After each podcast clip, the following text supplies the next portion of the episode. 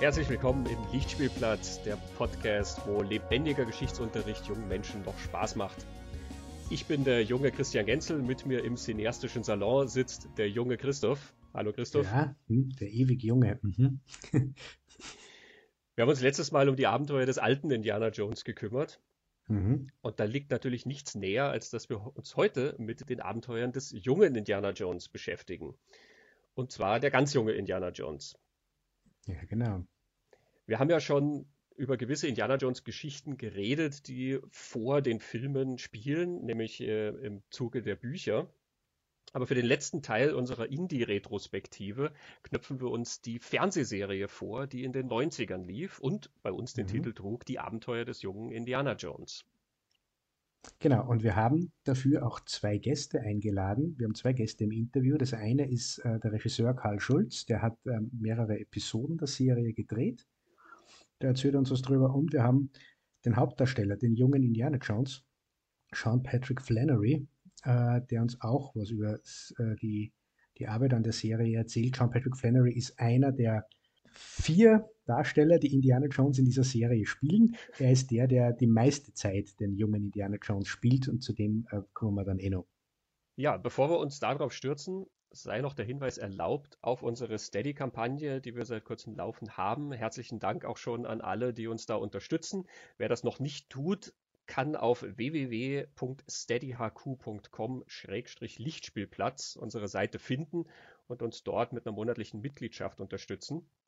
Für alle Unterstützer gibt es dann auch unser Bonusformat, das Filmfrühstück. Immer. Ich sage auch vielen Dank für die Unterstützung. Noch ein anderer Hinweis, und zwar, wir haben ja ein Gewinnspiel laufen gehabt. Äh, es gibt einen Gewinner und lieber Gewinner, wir werden dir eine Nachricht schicken. Vielen Dank an alle fürs Mitmachen. Viel Spaß mit äh, Indiana Jones und dem Geheimnis von Thule. Und es wird mhm. sicherlich nicht das letzte Mal sein, dass wir etwas verlosen. Ja, dann der junge Indiana Jones. Christoph, worum geht's in dieser Serie? Äh, es geht darum, dass der junge Indiana Jones Abenteuer erlebt äh, und durch die Weltgeschichte tingelt. Also es ist so, das sind 45-minütige Episoden, die dann in den 90ern gelaufen sind. Zwischen März 1992 und März 1993 gab es insgesamt 28 Folgen, eben 45 Minuten. Und es gab nämlich zwei Lebensalter, in denen der junge Indiana Jones da Abenteuer erlebt. Das eine, das ist so neun, zehn Jahre alt, da wird er von Corey Carrier gespielt. Und dann später, so zwischen 1917, 18 bis in die 1920er, Anfang 1920 hinein, da wird eben dann von Sean Patrick Flannery gespielt. Das ist also die Zeit, wo das alte Europa stirbt. Großer Part spielt dann auch im Ersten Weltkrieg.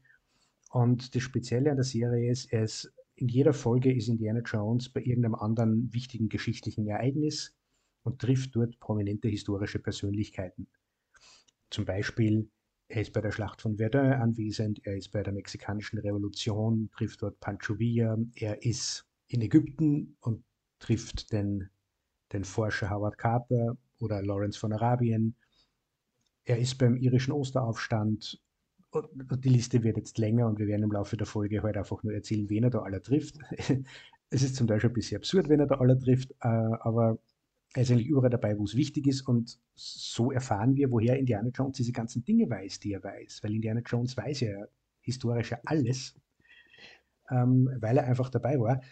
Und ein spezielles Element dieser Folgen ist, dass die äh, so eine erzählerische Klammer hatten, dass zu Beginn und zum Ende ein alter Indiana Jones, und den hat in fast allen Folgen George Hall gespielt, ein alter Indiana Jones irgendwo saß und dann beginnt sich aufgrund dessen, was er da gerade sieht, zum Beispiel er sitzt im Wartezimmer, sage jetzt einfach einmal, und erinnert sich aufgrund von irgendwas an eine Episode aus seinem Leben und erzählt die dann. Und das ist dann die Folge vom jungen Indiana Jones, die wir sehen. Und am Ende der Folge kehrt dann die Erzählung wieder zu diesem alten Indie zurück.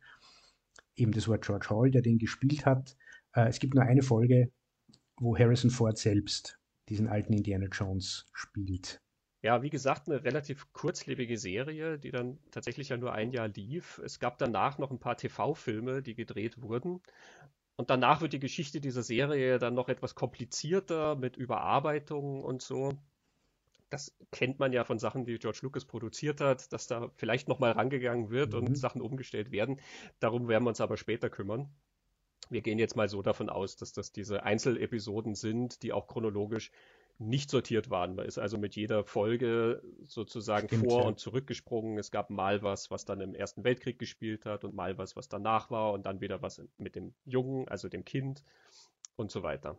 Genau, und vielleicht nur zur zeitlichen Orientierung. Diese TV-Filme, die du jetzt erwähnt hast, die dann später noch gekommen sind, das spielt sich ab zwischen Herbst 1994 werden die gemacht und, und Juni 1996. Also ähm, wo dann äh, auch die die Schauspieler natürlich deutlich älter sind, was man ja bei, vor allem beim ganz jungen Indiana Jones, bei dem Schauspieler Corey Carrier, dann natürlich sieht, der den zehnjährigen Indiana Jones eben spielt. Bei Sean Patrick Flannery, finde ich, fällt es dann nicht so auf. Das kann man dann schwerer zuordnen, der war ja schon erwachsen. Aber es gibt dann Momente, wo man es trotzdem auch merken kann.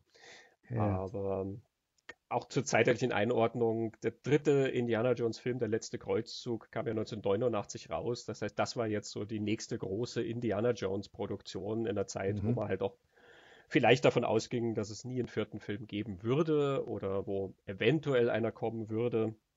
Wir haben das ja in unserer letzten Folge über die Abenteuer des alten Indiana Jones dann auch ausgeführt, dass dann auch diese mhm. Episode, die du erwähnt hast, wo Harrison Ford den Erzähler spielt, also den Indie, der sich an ein Abenteuer erinnert, dass der dann so ein bisschen mhm. der Anstoß war überhaupt für den vierten Kinofilm, zu dem es ja dann noch lange, lange gebraucht hat. Die 90er waren der TV Indiana Jones. Und auch sehr spannende äh, kurze Verbindung zu äh, dem Interview mit äh, Rob McGregor, dem, äh, dem Autor, den wir ja für unsere, die literarischen Abenteuer des Indiana Jones, unsere Folge über die Bücher, ähm, interviewt haben.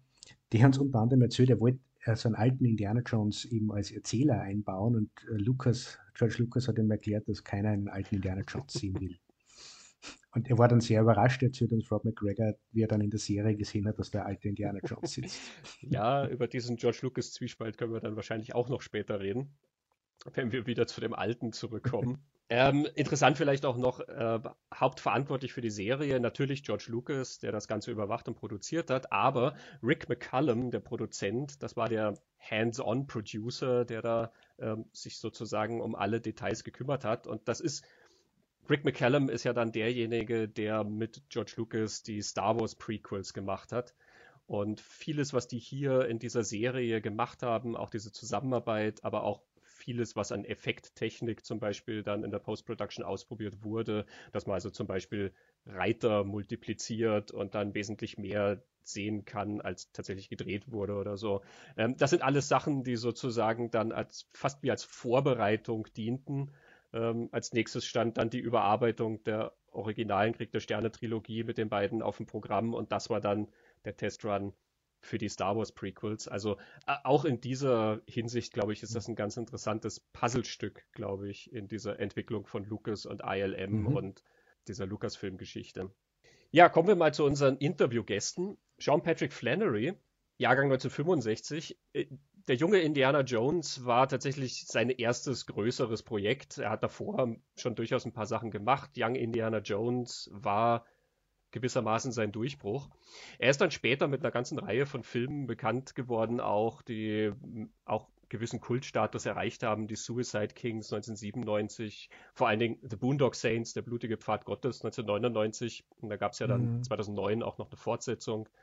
Er war auch in Body Shots zum Beispiel 99 zu sehen oder in Detox, diesem Slasher mit Sylvester Stallone von Jim Gillespie 2002. Er war in Saw 3D diesem vermeintlichen Abschluss der Saw-Reihe war er mit drin. Jetzt gerade ist er zum Beispiel in einem Horrorfilm namens Nefarious zu sehen, eine sehr beeindruckende Darstellung. Im Fernsehen hat man ihn auch öfter gesehen, zum Beispiel in der Serie The Dead Zone nach Stephen King. Da war er in dieser Zeit von 2002 bis 2007 in 19 Episoden, also immer mal wieder aufgetaucht. Äh, oder in der achten Staffel von Dexter, 2013, da kommt er dann quer durch die Episoden vor. Er ist sogar als Buchautor in Erscheinung getreten. Jane 2 heißt sein Coming-of-Age-Roman. Und auf der Website zu Jane 2 bei der Autoreninfo steht sehr charmant. He has appeared in over 100 movies and television shows, some of which he hopes you have seen and some of which he hopes you haven't. Hören wir mal, wie Jean Patrick Flannery zu Young Indiana Jones gekommen ist. You know, the audition process was probably the easiest audition process of my life, only because I was convinced there's no way in hell I could possibly get young Indiana Jones. So I went into every audition kind of carefree and I, I was completely relaxed. And I got to tell you, then by the time it came down to the screen test, it was probably one of the hardest auditions I've ever had because, you know, George Lucas was there. Um, it, it, uh, Rick McCallum, um, Carl Schultz, uh, they were all, and, and then I, that was when I started to realize I could possibly get this. And, uh, you know, then, you know, the, the reality set in and it, uh, it was pretty, pretty unnerving, but, uh, you know, I, I'd, I'd never done anything anywhere near that big. Like, I, like, like you said, I did a string of commercials. I did a couple of serials for the Disney Channel, but mm-hmm. that's it. That's it. And they called me in for an audition, and I was blown away that I was even getting an opportunity to read for a George Lucas uh, production. So it was, you know, Young, Young Indy opened up every door that's open to me today. Without that, I wouldn't be talking to you. I wouldn't have been in any of the other films. Of it, uh, it provided me a lot of opportunities, and I'm incredibly grateful. So, how familiar were you with the world of Indiana Jones at that point? Well, I mean, just like every other kid my age, I think, you know, the Raiders, the, the movie Raiders, the first 30 minutes of Raiders was the first film that was more of a theme park ride than a movie. Mm-hmm. I mean, you hear you hear people always say I was on the edge of my seat, but it's a metaphor. They weren't really on the edge of their seat until Raiders came out, and then you were on the edge of your seat.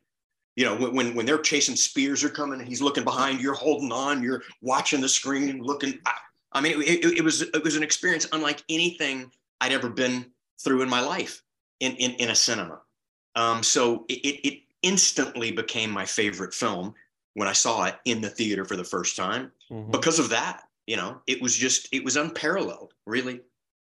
Ja, der Regisseur Karl Schulz, den wir auch im Gespräch haben, ist Jahrgang 1939, er ist tatsächlich in Budapest geboren, ging aber dann relativ bald nach London und dann nach Australien, wo er als Filmemacher sich etabliert hat. Er hat viele TV-Produktionen dort gemacht. Da gibt es zum Beispiel eine Verfilmung, eine Miniserie nach dem Hammond Innes Thriller Lefkas Man, äh, Tod auf Leukas heißt der bei uns. Hat auch eine ganze Reihe von Filmen dort gemacht, die Sturmfahrt der Blue Fin und Goodbye Paradise und so ein Jugenddrama, Careful, He Might Hear You, das war ganz fantastisch.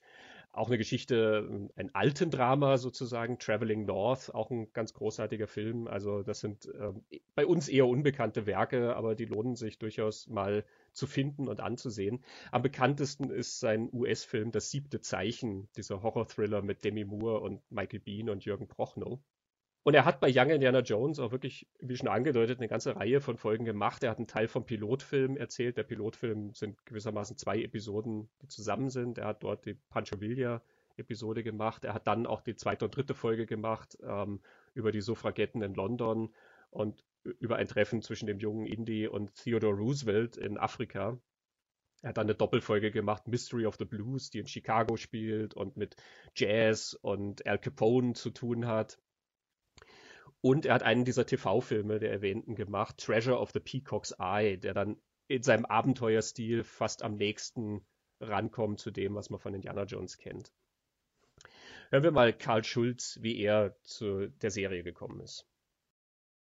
Uh, well, it was to do with uh, uh, Rick McCallum. Rick McCallum and I were going to do a film um, a couple of years before.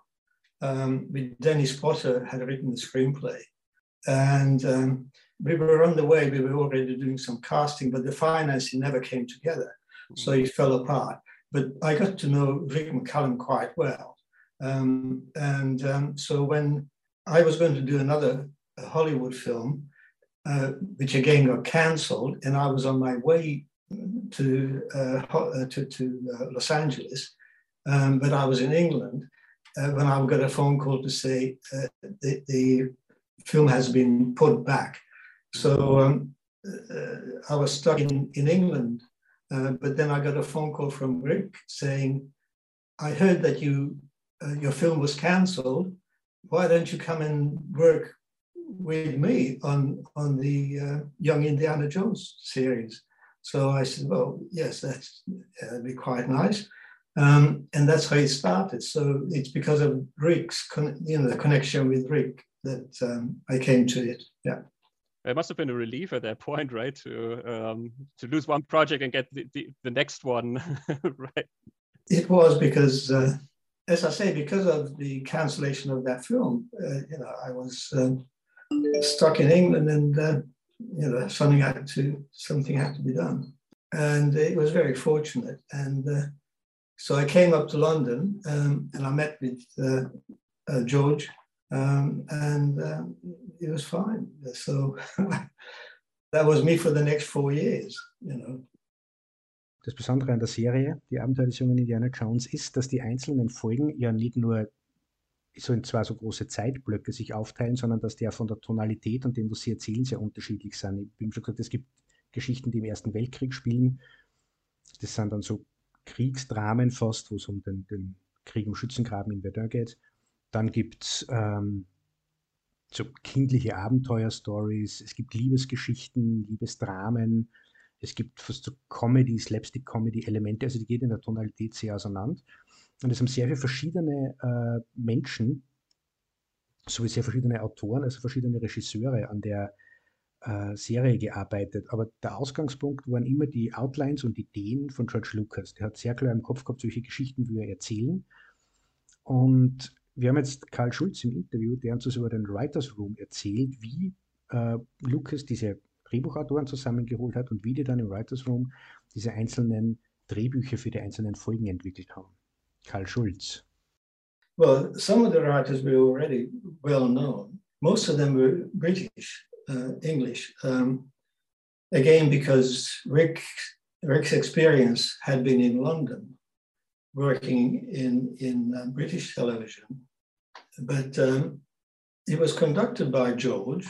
You know, he had an outline of the stories that he wanted to do, uh, and then they would discuss it. Um, and each day they would do an episode, uh, going through it quite, uh, quite uh, a lot of detail and uh, a lot of various inputs coming from the various writers and then the uh, next day they would come back to it again. Um, and this time they would make a, a very uh, detailed account of what you know the, of what the episode was to be.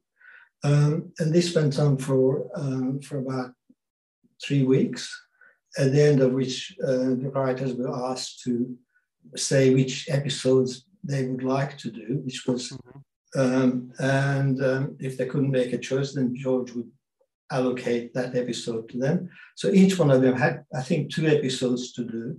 And they were sent away for about a month.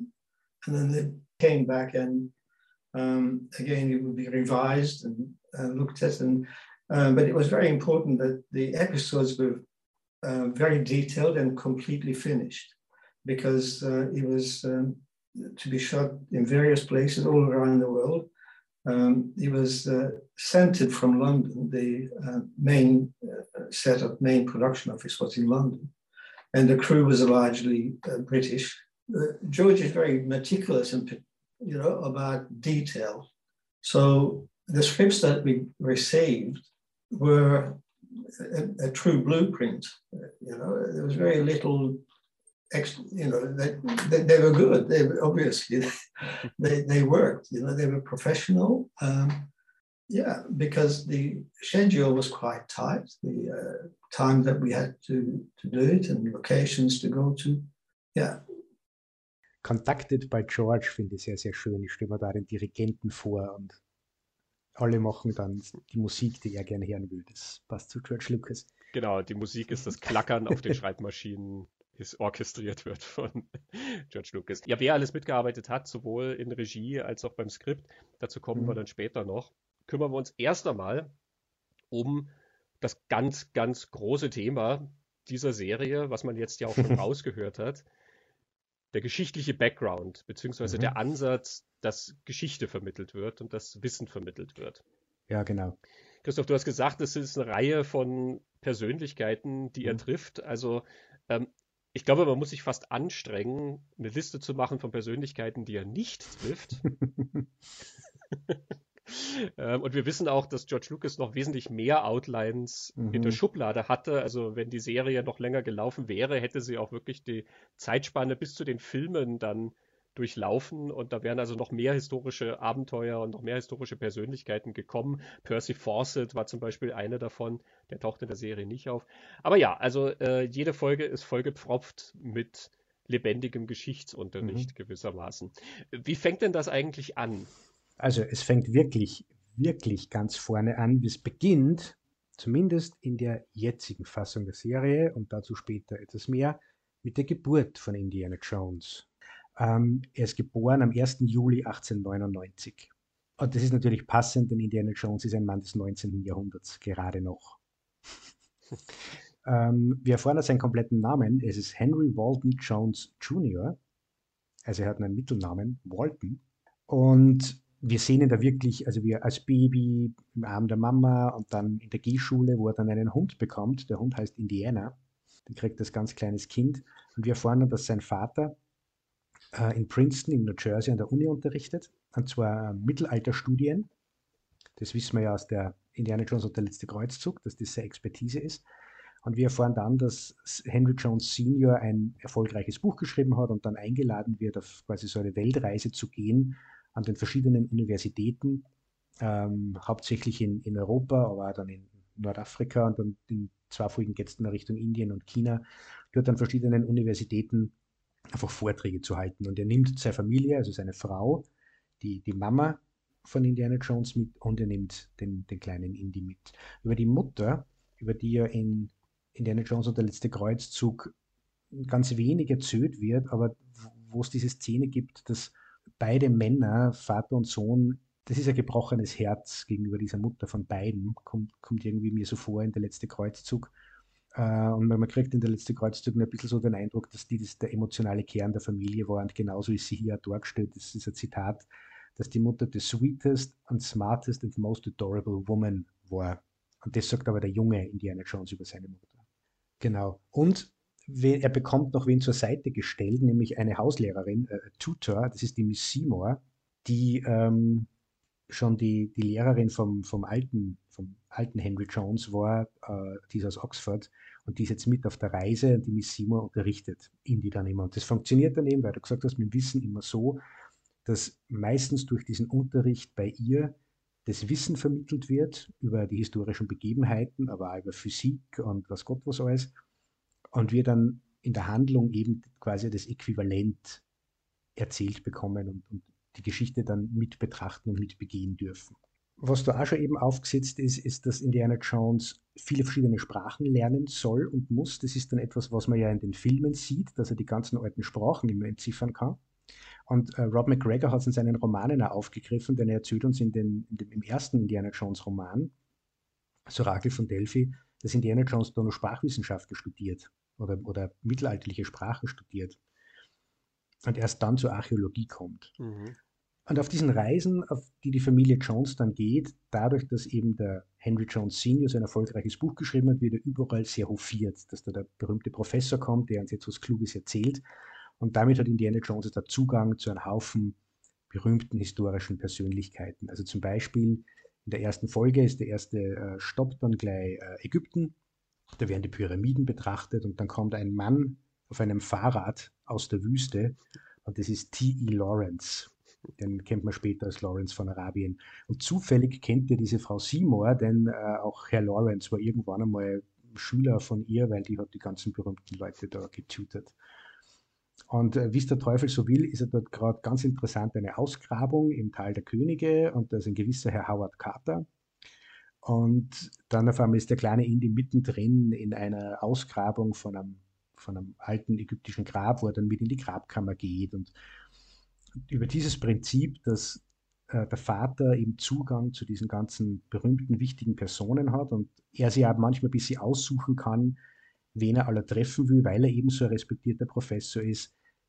Über das kann der junge Indy diese ganzen wichtigen Figuren dann treffen und kennenlernen und quasi wir als Zuschauer kriegen so Wissen vermittelt und vor allem werden diese Menschen, die man aus Büchern kennt, echte plastische Figuren. Das ist so die Idee äh, hinter, dieser, hinter dieser Serie. Und immer wenn er diese Leute trifft, der junge Indie, sollen wir als Zuschauer ja was lernen.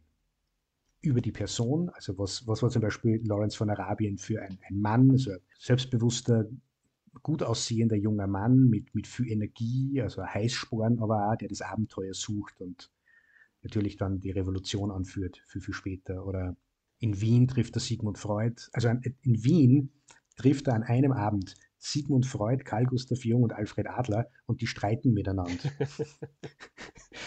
äh, Max von Südow spielt Sigmund Freud und der ist großartig. Also da soll dann vermittelt werden die verschiedenen Ansichten, aber auch die Diskussionskultur, die verschiedenen Ideen über Psychologie und Psychoanalyse und so ist es immer erzählt. Die, die geben Indy immer irgendeine Weisheit, irgendein Wissen mit für sein Leben. Albert Schweitzer zum Beispiel, den trifft er dann später. Da ist das auch so. Und für uns als Zuschauer soll Geschichte dadurch angreifbar werden. Und das Gleiche mit Ereignissen. Wenn wir den, den Krieg im Schützengraben sehen oder wenn wir sehen, wie eine Grabkammer geöffnet wird, wenn wir die Pyramiden sehen, auf die Indie hinaufklettert, wenn er mit dem Vater durch Griechenland tingelt und, und über die viel, alten Philo Philosophen, die alten griechischen Philosophen lernt, soll das angreifbar werden. Wo, wo kommt das her? Also der Versuch, das mehr mit dem Leben und der Welt zu verbinden, was eigentlich geschichtliche Fakten aus den Büchern sind. Das ist, glaube ich, so das Ansinnen der Serie, kommt mir mhm. vor. Ja, und dann kommen wirklich Persönlichkeiten auch quer durch alle Bereiche und Schichten zusammen, mhm. ne? also aus der Politik und aus der Kunst und wirklich aus allem Art, aus aller Art von Weltgeschehen. Also er trifft Churchill und er trifft Thomas Edison und ähm, er trifft George Gershwin und er trifft John Ford mhm. und er trifft Matahari und das, wie du sagst, Al Albert Schweitzer. Das, das hört also quasi gar nicht auf, wen er dann alles trifft. Und ähm, mhm. was ich sehr interessant daran fand, ist, man rechnet ja fast so ein bisschen damit, das ist ja wie ein Witz. Also ähm, ich musste da manchmal dran denken, wir haben über Nicholas Meyer und seine Sherlock Holmes Romane geredet. Das war unsere Folge Nummer 57, kein Koks für Sherlock Holmes. Da trifft ja Sherlock Holmes auf Sigmund Freud und dann in den anderen Büchern trifft Sherlock Holmes, die fiktive Figur, ja auch immer auf tatsächliche Figuren. Und dort ist das ja immer, es ist nicht eine Parodie, aber es ist ja schon immer mit einem gewissen Witz äh, da drin, dass diese Auseinandersetzung auch ein gewisses Augenzwinkern hat und sich gleichzeitig sozusagen echt anfühlt und gleichzeitig der Spaß daran irgendwie zelebriert wird, die Vorstellung, man lässt da jetzt eine fiktive Figur auf diese historischen Persönlichkeiten prallen. Hier bei Young Indiana Jones, finde ich, ist das sehr selten der Fall, sondern die Leute sind ja eben tatsächlich mehr dazu da, dass du etwas über sie erfahren sollst. Also manchmal ist das ganz witzig, zum Beispiel Churchill, der taucht in einer Folge eben über die Suffragetten auf und ähm, Indy lernt da eine junge Frau kennen, Liz Hurley. Ähm, und geht dann auch zu einem Treffen der Suffragetten, die halt eben um die Rechte der Frauen kämpfen. Und ähm, Indy ist auch ganz eifrig und äh, nimmt auch dran teil. Also er ähm, meldet sich auch zu Wort und äh, die Frauen finden das natürlich ganz toll, dass er das macht. Und dann später in der Folge sitzt er beim Dinner mit Winston Churchill und Liz Hurley ist dann dabei und ähm, naja, Churchill ist dann not amused über diese ungestüme junge Dame, die da irgendwie sowas von den Rechten der Frauen redet. da ist so ein gewisser Witz irgendwie drin, ja, weil man diese Figur halt mit etwas konfrontiert und das basiert natürlich auf etwas. Ähm, aber das ist sozusagen das Höchstmaß, was wir davon haben. Ja. Oft tauchen die Figuren auch einfach auf, weil sie eben das repräsentieren, was sie sind. Ja. Also Thomas Edison ist dieser Erfinder, der da in seiner Werkstatt eben Patente sammelt und da gibt es dann so eine kleine, ich sag mal, Spionagegeschichte drumherum, wo also etwas geklaut wird und äh, in die jagt dann diese Menschen, diese Saboteure sozusagen. Und es wird dann angemerkt eben, dass Thomas Edison ja eben, ähm, naja, fragwürdig, mag zu viel sein ähm, im Kontext dieser Episode, aber dass Edison halt durchaus diese Patente nun ja aus verschiedensten Quellen zusammengetragen hat und äh, vielleicht sich nicht immer ganz fair gegenüber den tatsächlichen Erfindern gehalten hat. Das soll man also mitnehmen und Edison selber ist sozusagen ganz straight erzählt in dieser Folge. Ich denke denk gerade nach, äh, ich habe mich jetzt beim, bei der Vorbereitung hauptsächlich auf die Folgen konzentriert, in denen wirklich der ganz junge Indiana Jones, also da trifft er zum Beispiel Pablo Picasso also er trifft nicht nur Pablo Picasso, er trifft in Paris den jungen Norman Rockwell, gespielt von Lucas Haas. Und ich kann mir jetzt vorstellen, dass Hörer eines gewissen Alters jetzt ganz freudig sind, wenn sie vom jungen Lucas Haas hören und alle anderen, die zu alt oder zu jung sind, überhaupt nicht wissen, von wem ich da jetzt gerade rede. äh, der junge Lucas Haas spielt äh, den jungen Norman Rockwell Pablo Picasso und Degas. Also er trifft gleich drei der großen Maler des 20. Jahrhunderts. Und da ist Picasso, finde ich, ein bisschen so der, an der Grenze von, man soll was über ihn erfahren und seinen Blick auf die Welt und wie sich ja der, der Blick von Indiana Jones auf die Welt durch die Kunst, die er da sieht, verändert. Äh, und gleichzeitig ist Picasso schon sehr nah mhm. an, der, an der Parodie, in diesem sehr überkandidelten, hochemotionalen Kasperl, den er da spielt. Aber es ist, wie du sagst, es ist ja hauptsächlich dazu da, dass man, dass man was erfährt, dass Indiana Jones und wir was erfahren. Wir sollen nach der Folge mehr über den Kubismus und über die Kunst an sich. Also das ist das Spannende, dass in der Picasso-Folge ja nicht um einen Kubismus geht in erster Linie, sondern um Kunst, um Malerei und was macht Kunst und wie verändert Kunst unseren Blick auf die Welt mhm. und unsere Auseinandersetzung mit der Welt. Also das ist dann schon ein recht ein größeres Ansinnen oder geht ein bisschen tiefer als blanker mhm. Geschichtsfrontalunterricht. Das ist auch sehr spannend. Das taucht ja in mehreren Folgen auf, dass du eben so ein bisschen tiefer schürfst. Das finde ich ist auch eine große Bank dieser Serie, dass sie uns diese Leute nicht nur hinstellt wie Pappkameraden, ähm, sondern auch irgendwas mit ihnen macht in dem Sinne eben, dass wir was mitnehmen können an Perspektive dazu. Also die Folge von Pancho Villa ist ein gutes Beispiel, die, dieser zweite Teil vom Pilotfilm zum Beispiel, wo dann der ältere Indiana Jones, also mit 18 oder 19, sich der mexikanischen Revolution anschließt und das macht er so mehr oder weniger auch, um seinem Vater etwas zu trotzen, aber weil er halt auch davon hört und das für eine gute Sache hält und gerät dann also in diese Gruppe rund um Pancho Villa und das ist eine etwas actionlastigere Folge. Und da ist dann eine Szene drin, wo sie so einen Farmer treffen oder er trifft einen Farmer. Pancho Villa ist da halt also gerade in diesem Ort und ähm, sozusagen bestimmt dann schon, was für seine Armee äh, gebraucht wird. Und der Farmer erzählt Indy dann, naja, also er listet dann all die Personen der letzten Jahre sozusagen auf, die hier mal Präsident und in Charge waren, ja, und ähm, er sagt dann immer, naja, und dann sind die gekommen und haben halt meine Hühner geklaut. Und dann kam der Nächste quasi, der hat mich befreit und dafür hat er meine Hühner gebraucht. Und dann kam halt der Nächste. Und ähm, das Erste, was er gemacht hat, ist, er hat sich meine Hühner geschnappt. Und er sagt, Revolutionen kommen und gehen und Präsidenten kommen und gehen. Und meinen Hühnern ist das egal. Für die ändert sich nur der Name des Mannes, der sie mir wegnimmt. Das ist eine ganz witzige mhm. Szene, aber es ist gleichzeitig auch, finde ich, eine ganz tolle Perspektive, die da drin ist. Und es ist nur eine Szene, aber ähm, ne, wir erzählen was über die mexikanische Revolution, mhm. aber wir erzählen gleichzeitig auch was, was bedeuten denn diese ständigen Umwälzungen für die einfachen Bewohner im Land. Und der einfache Bewohner im Land sagt, naja, mir ist das quasi egal, was die an Be Befreiung und was die mir angeblich Gutes tun wollen und sonst irgendwas. Ich leide immer darunter. Das ist, ein, ist eine spannende Perspektive. Es kommt auch in anderen Folgen rum. Also es gibt ja eine dann über die Friedensverhandlungen von Versailles. Äh, sehr politische Folge, wo halt diese ganzen Diskussionen zwischen den Mächten eben stattfinden und dann dieser Vertrag unterschrieben werden soll und wo dir wirklich auch gesagt wird, dass Deutschland, so wie es diesen Vertrag unterzeichnen musste als Verlierer und die Bedingungen, unter denen sie diesen Vertrag unterzeichnen mussten und wie sie sozusagen auch behandelt wurden, dass das den Boden gesetzt hat, aus dem dann der Zweite Weltkrieg entstanden ist. Also aus dem dann all das mit die ganzen Ressentiments sozusagen, die dann ausgenutzt wurden von Populisten, dass da durchaus auch das differenziert betrachtet werden kann und ähm, sozusagen so ein Keim der Geschichte gesetzt wird von etwas, was wir dann gar nicht mehr sehen, weil es natürlich außerhalb der Reichweite dieser Reihe liegt. Ne?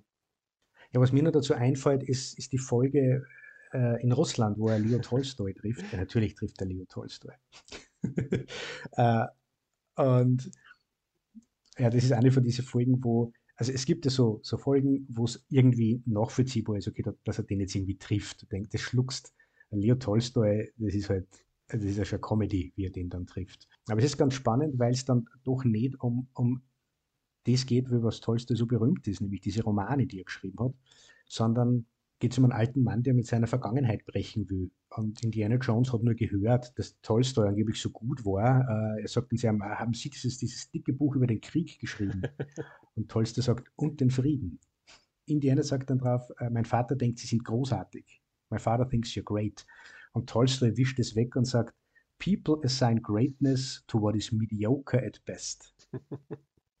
ich finde, das, das, hat mir sehr, das hat mir auch sehr gut gefallen, weil es es erzählt da wieder was über die Kunst und über die Rezeption von Kunst. Und man muss schon sehr viel über Leo Tolstoy wissen, um zu wissen, wo war der zu dem Zeitpunkt, wo er Indiana Jones trifft. Äh, es gibt von Stefan Zweig ja so eine, eine mhm. kurze Geschichte in seinen Sternstunden der Menschheit über Tolstoy, wo es auch darum geht, dass, dass er sich eigentlich im Alter distanziert hat von seiner Vergangenheit. Und die Folge rollt es dann gar nicht so extrem auf, ähm, sondern zum Schluss, wenn dann der alte Henry Jones kommt und sagt, ja, das ist doch Leo Tolstoy, sagt der junge Indie zu ihm, ja, aber don't mention his books to him. Er ist ein bisschen empfindlich, auf das wir nicht angesprochen werden. Also ähm, da geht es dann auch mit diesen Figuren tiefer, also da, da, wird dann gar nicht so groß ausverhandelt, wer ist dieser Tolstoy, sondern es geht dann mehr um die Beziehung zwischen dem alten Mann und dem jungen Kind, die beide so einen Freiheitsdrang haben und sie lösen wollen. Und mhm. ähm, das, das habe ich auch recht, recht spannend gefunden es konzentriert sich ja auch nicht immer nur auf eine Personenebene. Manchmal tauchen ja auch Persönlichkeiten dann am Rand auf, nur für eine Szene oder für zwei oder so, die sozusagen auch noch hm. in diese Konstellation irgendwie passen. Ne? Bei denen geht es dann natürlich auch ähm, nicht ganz so in die Tiefe oder die werden anders aufgegriffen. Hm. Ja, Gertrude Stein. Ha, Gertrude Stein, natürlich. Ja. Picasso und Rockwell da geht er dann in der auf eine Künstlerparty in Paris der 1910er Jahre oder was das dann ist. Ja, natürlich steht der Gertrude Stein irgendwo im Eck. Der wird er dann vorgestellt. Das habe ich dann wieder für sehr realistisch gehalten. Sehr wahrscheinlich war Gertrude Stein bei all diesen Partys. Und Indiana Jones natürlich. Ja, natürlich. Ja, dieser pädagogische Aspekt des Ganzen, ne, das ist auch natürlich ein ganz mhm. großes Anliegen und wahrscheinlich sogar das Hauptanliegen dieser Serie. Mhm das er erwähnen auch viele dann, dass George Lucas das sehr am Herzen lag, zumal er fand, dass die Qualität des Geschichtsunterrichts hm, zu wünschen übrig ließ. Ähm, und mhm. die Serie hat ja dann nicht nur durch die Serie selber sozusagen Abhilfe schaffen wollen, sondern wenn man sich dann anschaut, wie die auf DVD aufbereitet ist, ähm, mhm. nagelt mich nicht auf die Zahl fest, ich glaube 96 96 Dokumentationen finden sich in diesen DVD-Box-Sets zu allen Themen, die da aufgemacht mhm. werden. Also in der Folge eben mit Picasso kann man sich dann etwas über Picasso anschauen und ähm, in der Folge mit Churchill, dann guckt man sich halt was über Churchill an und über die Suffragetten und über dies und jenes. Also es sind da pro Folge halt auch wirklich vier oder fünf Dokumentationen. Also man, man kann, glaube ich, ein komplettes Geschichtsstudium zumindest dieser Epoche mit diesen Dokumentationen bestreiten. Das ist schon sehr spannend. Da haben wir natürlich auch Jean-Patrick Flannery nachgefragt, der ja dann als Schauspieler gewissermaßen durch diese ganzen historischen Settings durchgelaufen ist. Und äh, die Folge in Prag, wo er Franz Kafka trifft, ist seine Lieblingsepisode. Da hören wir mal über seine Erfahrungen mit dem pädagogischen Anteil der Serie. Well, you, you know, it, it's talk, talking about an education. It forced me to, it didn't force me, but it made me read The Trial by Franz Kafka. Um, and the whole episode revolves around that kind of absurd theater, which is not too distant from what society's going through now. Um, and, and, it, and it really was a little bit of a, uh, you know, an, an Orwellian type of, uh, you know, dystopian episode. It, it, it shined a light on things to come. It really did. And that was, that's one of the great things about the series is it went from something like that to a heavy, heart wrenching drama to a, a, a comedic elements to pratfall comedy to slapstick comedy and then back to gas masks and horrific piles of bodies, trench warfare. It, uh, but the Kafka episode was one of my favorites for that very reason because I started to read Franz Kafka, and otherwise I'd heard the name, but I'd never really flipped the pages, and it made me read the trial. Did that happen with with other episodes as well? That you were sort of um, triggered to go and seek out the works of a writer or pick up a history book, stuff like that? Yeah, you know, you know, and a lot of things I already knew about, but I didn't really research in depth. You know, uh, the Bolshevik uprising, you know, Lenin, the suffragette movement, you know, all of the above. You know, uh, the the the the structure of of World War One biplanes, the fragility in the sky, um, the synchromesh uh, machine guns going through propellers, um, kind of all of that. It, it really it really forced me to take a closer look outside of just an academic look. Like, I need to pass this test, let me learn that. It really was presented in an interesting way that left you going, I need to know more about this. It, and it did that to me. I hope it did that to viewers as well. Ja, und das, was, was Sean Patrick Flannery da erzählt, den Effekt hat diese Serie für mich damals, ich habe die damals im Fernsehen gesehen, wie die auf ORF gelaufen ist. Und äh, das eine meiner Lieblingsserien damals. Und für mich war das genau, das genau den gleichen Effekt gehabt. Ich habe wirklich was gelernt. Und Indiana Jones hat diesen Effekt bis heute für mich. Wie ich jetzt The Dial of Destiny geschaut habe, ich bin nachher hergegangen und wollte wollt was über die Antikythera wissen. Und da habe mir das alles durchgelesen. Oder ich habe über die Belagerung von Syrakus ja schon ein bisschen was gewusst, aber ich habe mich dann da weiter informiert. Und so war das beim letzten Kreuzzug, so war das bei der Bundeslade, so war das bei den Kristallschädeln und bei jeder von diesen Indiana Jones äh, Serien-Episoden damals. Ich wollte einfach genauer wissen, was steckt da dahinter. Diesen Effekt hat Indiana Jones und immer für mich gehabt, auch bei den Büchern, die, die wir jetzt wieder gelesen haben für unsere Folge. Ich habe immer was gelernt. Das hat nicht mit der Serie oder mit den Filmen aufgehört, sondern mein Interesse für Geschichte hat sich da immer sehr bedient gefühlt und hat mich dann immer angeregt, mich da noch weiter zu informieren. Meine Frau hat gesagt, wie ich das meiner Frau erzählt habe, hat sie gesagt, sie glaubt mir das, aber es hat halt auch den richtigen erwischt. ja, das denke ich auch. Äh, ich muss gestehen, also natürlich, wenn wir uns äh, schon ein bisschen zuhört, auch über andere Episoden, weiß man, dass wir beide ein großes Fable für Geschichte haben und äh, für diese Kontexte. Früher hatte ich das nicht. Als ich also als Teenager diese Serie gesehen habe, hat mich das relativ gelangweilt, dass da immer mir so viel beigebracht werden soll über Geschichte. Ich war in der Schule halt auch nie interessiert am Geschichtsunterricht. Ähm, das war immer einfach viel zu weit weg für mich und ähm, hat irgendwas nicht befriedigt, was ich dort stattdessen gesucht habe. Mythologie hätte mich wahrscheinlich mehr interessiert, weil der Gral zum Beispiel aus dem letzten Kreuzzug, der hat mich schon angeregt, dass ich mich damit ein bisschen beschäftige. Aber so geschichtliche Eckdaten, wer dann wann, wo, was sozusagen in der wirklichen Welt gemacht hat, dass ähm, dieses Interesse erst erst wirklich viel, viel später gekommen. Dieser pädagogische Ansatz der Serie damals, ich habe die Serie trotzdem geschaut und nicht wegen dem, witzigerweise. Mhm. Also als junger Mensch hätte ich auch diesen Podcast quasi nicht machen können, weil das Interesse dann erst über die Jahre wirklich so gewachsen ist und ich das jetzt tatsächlich sehr, sehr spannend finde, wie Geschichte dort dargestellt wird und dann mhm. auch diesen Effekt natürlich habe. Und das zeichnet ja unseren Podcast auch, denke ich, immer aus, dass wir diese Sachen aufgreifen und dann greifen wir zu den Büchern und gehen in die Bibliothek oder ähm, stürzen uns in die Tiefen des. Internets und versuchen mehr rauszukriegen über die Backgrounds, über den Kontext, den politischen, gesellschaftlichen, geschichtlichen Kontext der ganzen Sache. Ich habe dazu ein ganz spannendes Zitat. Ähm, das ist aus dem Buch von James Clark über George Lucas. Und zwar wird der Frank Darabont zitiert. Frank Darabont war einer der Autoren dieser Serie. Und der sagt eben, dass Lucas eben so ein Fan von Geschichte war, History Buff. Und er sagt dann, I think in a way that George probably equates adventure and learning as being part and parcel of the same thing, as being part of the same experience. Mhm. Ich denke, das passt hier sehr gut eben. Es ähm, mhm. ist auch interessant natürlich im Verständnis von Indiana Jones, ne? Abenteuer und mhm. sich ins Wissen zu stürzen oder ins Lernen zu stürzen, ist da irgendwie dasselbe. Von daher passt das, dass da jemand entweder den mythologischen Gral sucht oder halt bei irgendeiner Revolution dabei ist oder ähm, in Szenerien vom Ersten Weltkrieg. Aber offensichtlich, das ist auch das, was bei dir dann ausgelöst wurde. Ne? Das, das Abenteuer des Lernens sozusagen mhm. ist dann, hat da auch angedockt. Ja, und ich habe jetzt, jetzt das selbst vor dem Wiederanschauen von, von einigen der Folgen, habe ich mir einfach äh, kurz erinnert, was ist mir eigentlich von damals, von der Serie am meisten hängen geblieben. Und mir sind zwei Episoden eingefallen. Die eine ist die mit Verdun.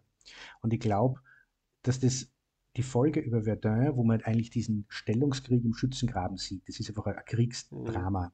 die ganze Folge. Ich glaube, ich war das erste Mal, dass ich sowas bebildert gesehen habe, was mir ein besseres Verständnis davon gegeben hat, was das dort für Horror mhm. war. Weil gelernt gehabt habe ich es zu dem Zeitpunkt in der Schule ungefähr schon. Und auch gelernt gehabt, dass das ganz, ganz schlimm war, aber das war die erste Bebilderung. Und ich habe in Folge dann natürlich auch, muss man so sagen, bessere Bebilderungen gesehen, also Paths of Glory zum Beispiel mhm. von, von Stanley Kubrick oder so. Aber das war das erste Mal und das hat mir das irgendwie schon näher gebracht, was das für ein Irrsinn gewesen sein muss. Und die zweite Folge war die mit Albert Schweitzer, wo es so ein Gespräch gibt, so man es gemerkt gehabt, wo Indiana Jones diesen Arzt fragt, warum gängen Sie da in die Wildnis quasi, in, den Dschungel, um dort ein Krankenhaus aufzubauen und welche Bedeutung und, und Schweizer versucht dann das zu erklären. Und ich kann mich nur erinnern, dass ich das total faszinierend gefunden habe, was der da sagt, aber ich habe nicht ganz verstanden, was mhm. er meint. Aber dass ich danach aus der Folge ausgegangen bin und denke, ja, okay, irgendwie macht das schon Sinn, aber was bedeutet das jetzt im großen Ganzen, oder das einzelne Leben retten? Das, das ist ja die Diskussion, die die beiden da führen. Das ist mir hängen geblieben über, mhm. Über Jahre. Und, oh, und nur was Drittes, ich jetzt ganz vergessen. Es gibt eine Folge, wo Indiana Jones fragt, äh, er zieht ja dann in den Ersten Weltkrieg und er fragt dann irgendwann einmal, wisst ihr eigentlich, wofür wir kämpfen?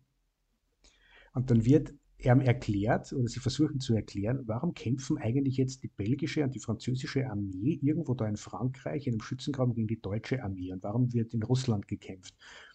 Und dann geht es zurück auf das Attentat von Franz Ferdinand und die Kriegserklärung an Serbien. Und, und Indiana Jones sagt dann irgendwie, glaube ich, nur sowas wie, wir kämpfen eigentlich, um ein kleines Land zu verteidigen, von dem keiner was weiß. Und das habe ich mir dann auch irgendwie mitgenommen weil es ja diese Absurdität von diesem Krieg, wo ich mir an den Geschichtsunterricht erinnern kann, mir nie ganz klar geworden ist, warum genau haben wir diesen Weltkrieg geführt? Im Zweiten Weltkrieg habe ich immer verstanden, mhm. warum man den geführt hat. Aber beim ersten war mir das irgendwie zu komplex, das habe ich nicht durchschaut. Und diese Erklärung habe ich dann irgendwie gedacht, ah, okay, ich habe das Gefühl gehabt, das erklärt man jetzt ein bisschen mehr, tut es natürlich auch nicht, mhm. aber es, es bringt die, die Komplexität und Absurdität ein wenig auf den Punkt. Aber das sind Dinge, mhm. die habe ich nie vergessen. Ja, das, ähm, glaube ich, passt zu denen, wie wir gesagt haben, dass da größere Themen aufgemacht werden. Ne? Also dieses Gespräch mit Albert Schweitzer, was mhm. du erwähnst, finde ich auch eine, ist einer der Höhepunkte eigentlich dieser Serie. Er fragt ihn, warum ist ein Mann von ihren Fähigkeiten hier an so einem gottverlassenen Ort? Mhm. Und Friedrich von Thun spielt Albert Schweitzer. Und er sagt, naja, hier werde ich am meisten gebraucht. Und Indy fragt ihn dann auch noch mhm. quasi, naja, aber also es gibt so viel Leid hier und so viel Krankheit und was weiß ich. Und da ist ja quasi sein Beitrag auch nur ein Tropfen auf den heißen Stein. Also warum tut er sich das überhaupt an? Und Albert Schweitzer sagt ihm dann, naja, also ist doch besser als nichts, oder? also du kriegst sehr viel mitgegeben über diese, diese Begegnungen und über die Art, wie es erzählt wird und über die, die Fässer, die sozusagen mhm. aufgemacht werden, dann durch diese einzelnen Episoden und auch manchmal nur durch einzelne Bemerkungen und Szenen. Eben im Vorher schon diese Sigmund Freud-Geschichte erwähnt. Das ist ein Abendessen. Die Szene ist ein Abendessen, wo sie bei Sigmund Freud eingeladen sind und Alfred Adler und äh, C.G. Jung sitzen auch da. Und dann fangen die halt zum Diskutieren an. Und, und, und das ist recht schön erzählt, weil Sigmund Freud ist schon älter und der grantelt halt wirklich herum. Das ist ein, ein grantiger Typ, der ständig Zigarre raucht und sich ständig mit seinen Kollegen anlegt, mit Jung nur viel mehr, der kritisiert ihn immer es ist dann recht, recht lässig, weil das, glaube ich, den Charakter von Freud besser einfängt als andere Darstellungen von ihm. und wo aber auch klar wird, dass sie da was teilt, dass es verschiedene Ansichten gibt und da erfährt man dann auf einmal, okay, da gibt es jetzt drei Männer, die das unterschiedlich sehen und wenn man sich dann damit beschäftigt, kommt man drauf, da sind drei verschiedene Therapieschulen entstanden draus ja, und die waren sich dann spinnefeind. Also irgendwann haben die drei Männer nicht mehr an einem Tisch sitzen können und miteinander reden, sondern die haben überhaupt nichts mehr geredet miteinander. Und das finde ich in der Folge dann wieder schön, dass das nur Zeit einfängt, wo die kontroverse Meinungen haben austauschen können. Und das, was sie zum Sagen gehabt haben, diesem Kind da zur Verfügung stellen. Das ist eine sehr schöne Lucas, fast Spielbergsche äh, Betrachtungsweise der Dinge. Zu Spielberg habe ich dann eher noch was zu sagen, weil äh, ich finde, dass das äh, Echo von Spielberg in der Serie noch da ist. Aber ähm, ja, man, man, geht auf, man geht damit was, außer was was man dann, glaube ich, gar nicht rechnet, dass, dass da in dieser einen Szene der, der Kernpunkt von physio psychotherapeutischen Ideen auf einmal erklärt wird. Und es geht aber eigentlich nur darum, dass Indiana Jones verliebt ist und sie fragt, was er jetzt tun soll. Er verliebt sich in die Tochter des Thronfolgers. So verrückt müsste man sein, aber es ist halt Indiana Jones. Ja, verlieben tut er sich sehr häufig äh, in dieser Serie. Da gibt es eine ganze Reihe von äh, sehr adretten ja. Damen. Unter anderem Matahari natürlich. Das ist die, die bekannteste, aber es gibt dann auch diverse, auch fiktive Damen natürlich. Aber es gibt ja zum Beispiel eine Folge, wo er und Ernest Hemingway sich um dieselbe Frau streiten. und sie wissen es am Anfang nicht. Also ähm, beide, wenn sie sich treffen, erzählen halt, äh, Indy erzählt dann immer von dieser jungen Dame, die er da umwirbt und Ernest Hemingway gibt ihm dann halt auch Tipps und ähm, irgendwann kommen sie dann drauf, dass, das, dass sie beide die gleiche Dame umwerben. ähm, sie schaffen es aber, dass es ihre Freundschaft nicht ruiniert. Und eine Folge, das ist dann die, die am Broadway spielt, wo also auch äh, Gershwin zum Beispiel auftaucht. Ähm, da hat Indiana Jones gleich drei Freundinnen. Da jongliert er drei Frauen. Und eine davon ist Anne Heche. Ja, schau.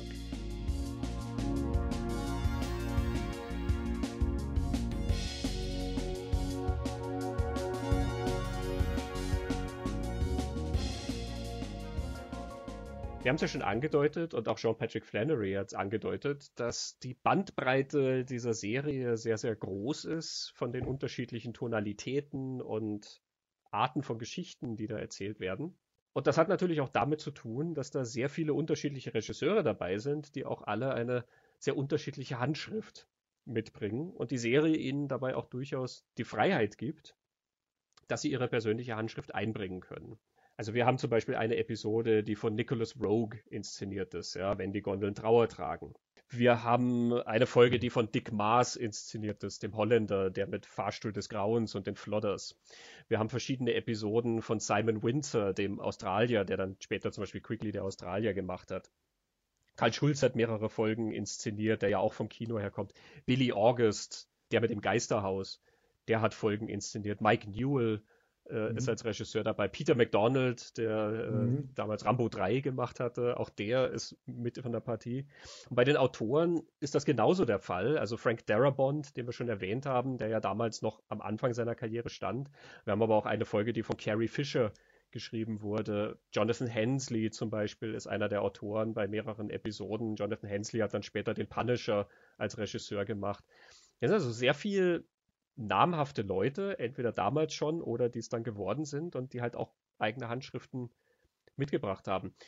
Hören wir, bevor wir darüber reden, mal rein, was Sean Patrick Flannery über diese Vielfalt an Regisseuren sagt. My favorite episode is The Battle of Verdun, and uh, it was directed by Rene Mazur. My, my favorite end result episode. My favorite person to work with was Carl Schultz. Um, mm-hmm. I didn't really have a lot of dialogue with director Rene Mazur, but the final product, once I saw it edited together, that was the first experience where he would tell me to do things on the day and I questioned them. And then when I saw what he did with it, I I was bowled over. I mean, to me, that was a, a poetic, musical piece of art. It really was. Um, Carl Schultz was, I think, the best coherent storyteller of a director, just a wonderful human being. And the episodes that are 100% accessible and fluid storytelling, I just thought that he had a magically gentle hand cinematically. And he really made you feel comfortable. And, he, and, and I think the results speak for itself.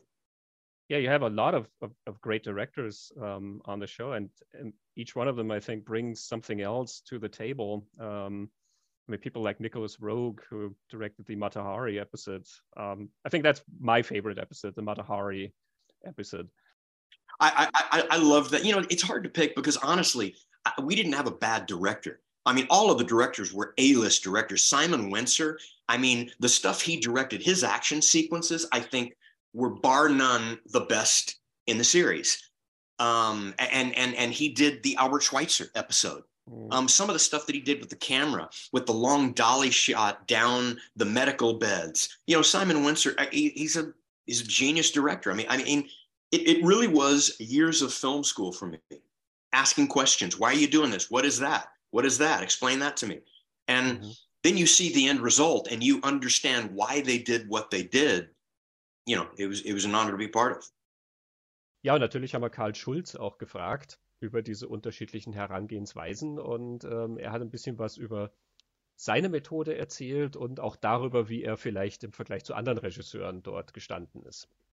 I, as a filmmaker, I'm interested in all kinds of things, but mostly, you know, my work before was to do with a character. You know, all the stories that I did in the past, or the ones that launched me onto the international scene, was um, because it was about people, about you know, a story about a person, a child, or you know. Uh, uh, but then I'm also interested in storytelling in terms of keeping the audience interested. Mm-hmm. and I'm and I'm rather impatient in that. I have to get to the next. You know, I, I don't want to linger on things. Mm-hmm. Jean told me that um, you know with all the directors that he's worked with, um, he admired your storytelling abilities the most. Um, just the way you set up the, the, the stories and told the stories of the characters. Well, look, it, it's really very straightforward because I, I, I think some people overcomplicate it, you know, uh, and, and I've seen directors in the past who who just overcomplicate, you know, because they want to get something, because they want to get your their way, you know, or whatever they have in their head.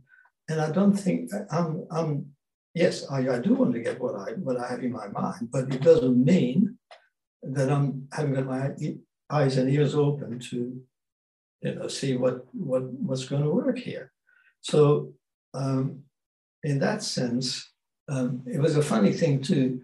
Um, when we were doing these, uh, you know, we've done several episodes. This crew had worked with, you know, uh, Mark Newell, Terry Jones, Nick Rogue, you know, all of them. And they, uh, Rick, Rick was a funny guy. He, he used to kind of ask the crew for comments. And one of them was, can you give marks for uh, the directors that you worked with? oh dear. and and, and um, he, he told me uh, that, that uh, the crew said, uh, one of the questions was, who achieves most in a day? And, and I came well on the top. Simon Windsor, you see, again, because, because we came out of that Australian school of, you know, unfrightened of anything. You know, it was like we didn't need to worry about anything other than just tell the story. Mm-hmm. You know, we weren't concerned about, uh, and I think uh, that's that's what Australian filmmaking at that time, you know, in the uh, 70s and 80s was. It was beginning. Uh, Australian film was just beginning.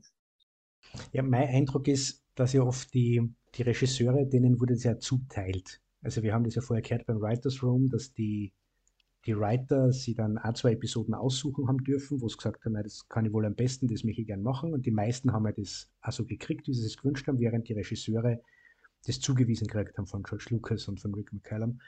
Und ich habe so den Eindruck, dass da oft die Zuweisung auch so funktioniert hat, wo man gewusst hat, das kennen die besonders gut. Also so Windsor zum mhm. Beispiel, der dann äh, die Action-Dinger inszenieren hat dürfen. Oder Billy August kriegt dann eben dieses Liebesdrama zwischen dem jungen Indie und der, der Tochter von, von Erzherzog Franz Ferdinand. Erzählt dann so eine, eine dramatische Liebesgeschichte. Mike Newell erzählt auch eine Liebesgeschichte mit Puccini, die auch ganz, ganz interessant mhm. ist. Ähm, also so habe ich das Gefühl, dass das dann zugeteilt wurde. Und wo dann nur mal ein anderer Aspekt von der Serie dazu kommt, nämlich ich habe den Eindruck gehabt, dass es manchmal versucht wird, dir was beizubringen, eben über das haben wir schon geredet, aber nicht nur in Form von einem Monolog oder dass wer was sagt, sondern dass zum Beispiel die ganze Episode dann so erzählt ist, wie zum Beispiel die Kunst der Person, um die es da geht. Also in der, in der äh, Episode in Florenz treffen es Puccini, den Komponisten, der La Bohème äh, oder Madame Butterfly komponiert hat. Und Puccini verliebt sie in die Mutter von Indiana Jones. Und das könnte dann so eine ganz stereotype Geschichte sein über diesen feurigen, leidenschaftlichen Italiener, der da einfach äh, so sich so verliebt in diese Frau und sagt, äh, du, du bist meine Muse. Ähm, und heutzutage würde man das entweder total leidenschaftlich betrachten oder ein bisschen zu hartnäckig und grenzüberschreitend, wie sie der da aufführt. Aber in das Mama wird, das wird aufgesetzt, die ist in der Ehe nicht ganz glücklich, weil eben der Papa, äh, Henry Jones Sr., so ein leidenschaftsloser Mensch ist und nur für seine Bücher und seine Geschichte lebt. Und die ist dann irgendwie hin und her gerissen zwischen den Männern.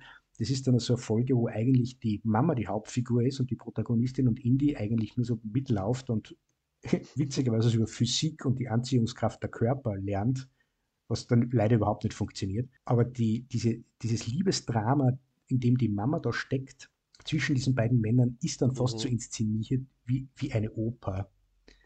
Welche Geschichten werden in der Oper da oft erzählt? Und das wird da jetzt heruntergebrochen und auf dieser, in dieser Episode auch so erzählt, wo, wo quasi versucht wird, glaube ich, beizubringen, mhm. über was schreibt Puccini, was will die Musik ausdrucken und so schaut es dann im, im echten Leben aus.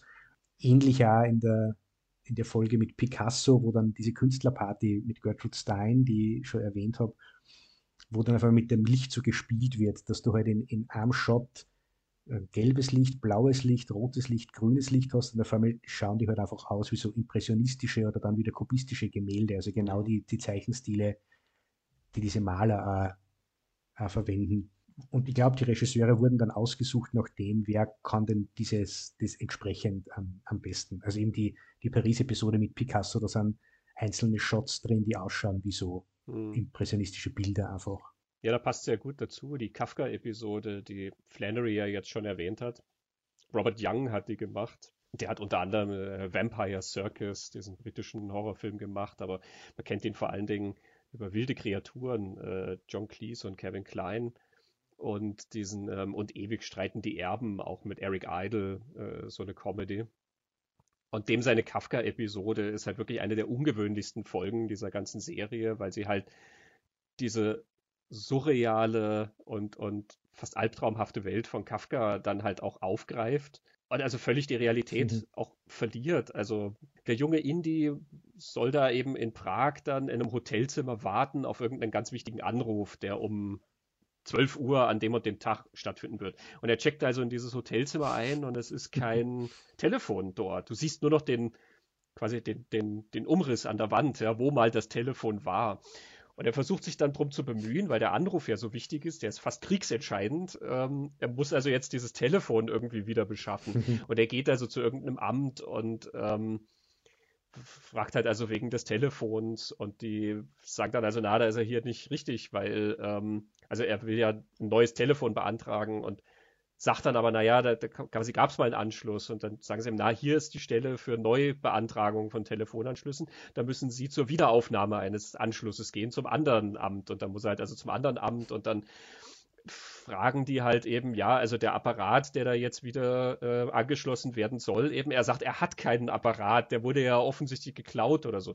Na, da muss er dann leider zur nächsten Stelle gehen, um den Diebstahl zu melden. Und er wird dann verhaftet. Er meldet den Diebstahl und wird dann gleich einmal verhaftet und äh, vor Gericht geführt und wird gleich gefragt, ob er schuldig ist oder nicht. Und er weiß natürlich überhaupt nicht, worum es geht. Wird auch gleich ins Gefängnis geworfen dann. Der Richter sagt ihm, niemand ist wirklich unschuldig.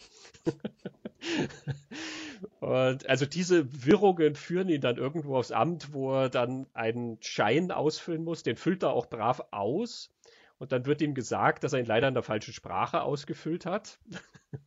er muss ihn also nochmal ausfüllen und dann wird ihm gesagt, dass er beim falschen Amt ist und also zur nächsten Person gehen soll. Und dann rennt er also durch dieses Amt. Und irgendwann trifft er mhm. also einen jungen Menschen, der dort in diesem Amt arbeitet und der ihm dann beiseite nimmt und sagt, naja, diesen Schein, den er da beantragen will, den gibt es gar nicht, der ist abgeschafft worden aber weil Indiana Jones schon so verzweifelt ist, nimmt ihn also dieser junge Mann beiseite und hat ein Herz und sagt, er hilft ihm jetzt, das aufzustellen. Und dieser junge Mann heißt Franz Kafka. Und er läuft dann durch. Also da erfahren wir natürlich nichts über die Person Franz Kafka. Ne? Da erfahren wir sozusagen nichts Privates und das ist also ein völlig artifizielles Setting und gleichzeitig aber lernen wir exakt, wie Franz Kafka funktioniert. Allerdings sind in dieser Folge auch unglaublich viele Slapstick-Sequenzen dann drin, ähm, da ist dann auch so ein französischer Agent, der scheint aus einem ganz anderen Film zu kommen und es gibt dann wirklich solche Slapstick-Sequenzen, wo die da die Treppe runterfallen und rutschen und ich weiß nicht was alles. Ähm, das ist bei Kafka natürlich nicht ganz so ausgeprägt in seiner Arbeit, aber trotzdem wird da natürlich was aufgegriffen und es ist eine Herangehensweise natürlich auch, die das irgendwie sehr greifbar macht und gleichzeitig aber auch dafür sorgt, dass diese Folge wie keine andere von dieser Serie ausschaut. Ne? Dick Maas, mhm. den ich erwähnt habe, der hat eine Dracula-Folge. Und das ist wirklich, das ist die einzige Folge in dieser Serie, die einen übernatürlichen Überbau hat. Die kommen da in dieses Schloss und da gibt es irgendwelche Geschehnisse, eben merkwürdige Sachen. Und das ist dann tatsächlich so eben, dass es dort übernatürlich spukt.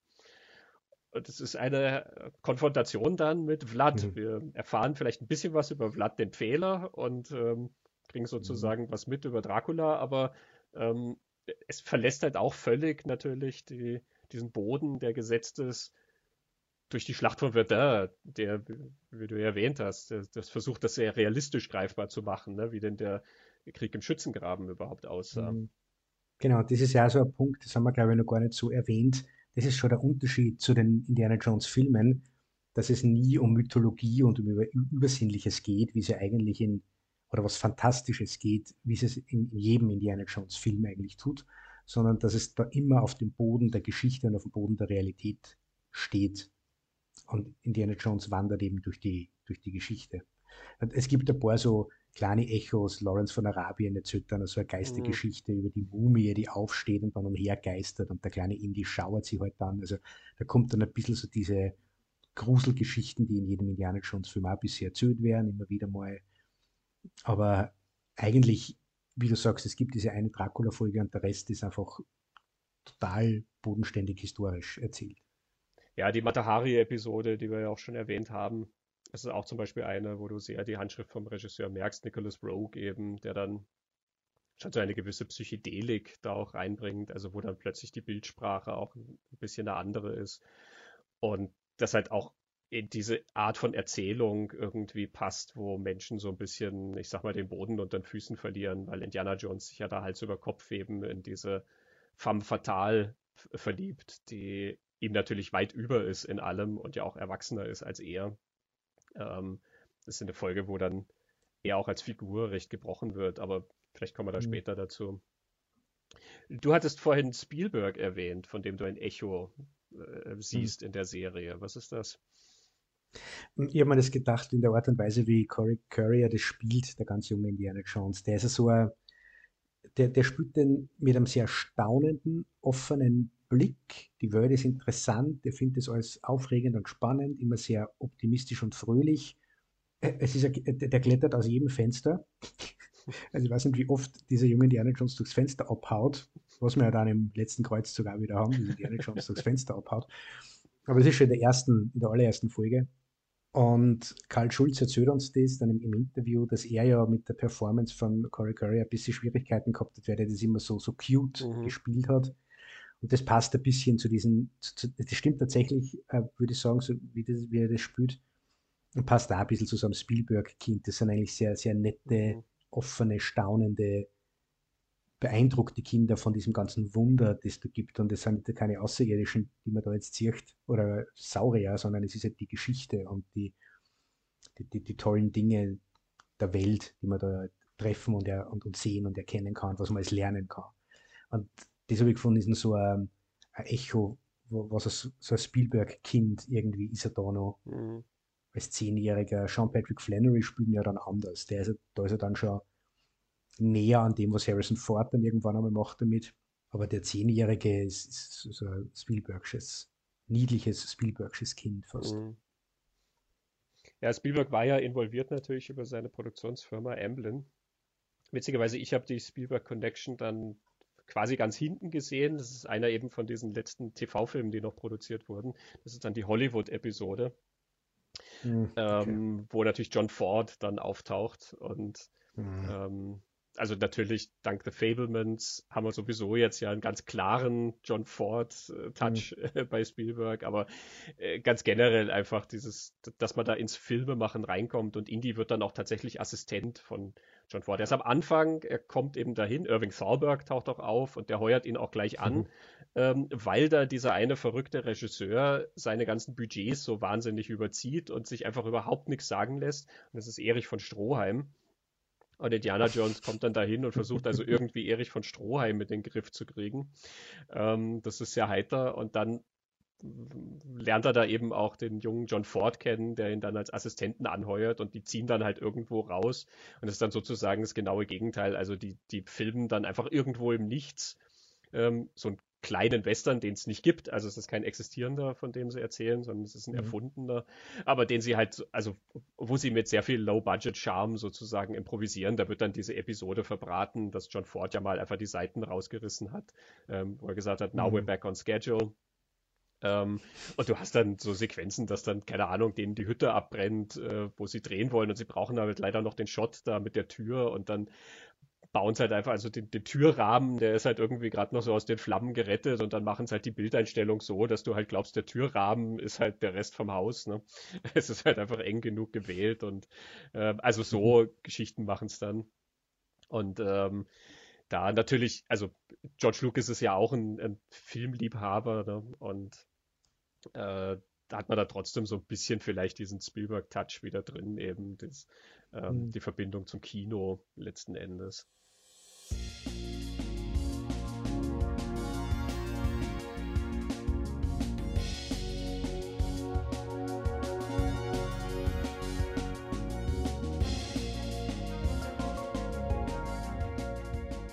Ja, ganz am Anfang habe ich ja erwähnt, dass ein spezielles äh, Element dieser äh, Serie war, dass es eine Klammer, eine erzählerische Klammer gibt, diese Bookends, dass am Anfang und am Ende der ganz alte Indiana Jones auftaucht, äh, gespielt von George Hall, der sich erinnert und dann eben einen Schwank aus seiner Jugend erzählt.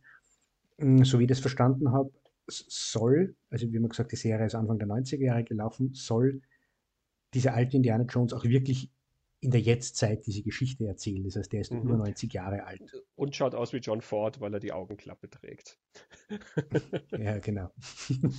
genau, das ist ein spezielles Element und wir haben äh, Karl Schulz gefragt, denn er hat ja einen Großteil dieser Bookends gedreht. Wir haben ihn gefragt nach diesen Bookends und wie die entstanden sind. Karl Schulz. Well, you see, uh, okay, once again, that was an afterthought. Uh, it, it, happened about a year after we finished the series. Um, and um, we were based in uh, North Carolina. That was it, yes. And, and uh, it was George's idea. And he, he wanted to have the, the three ages.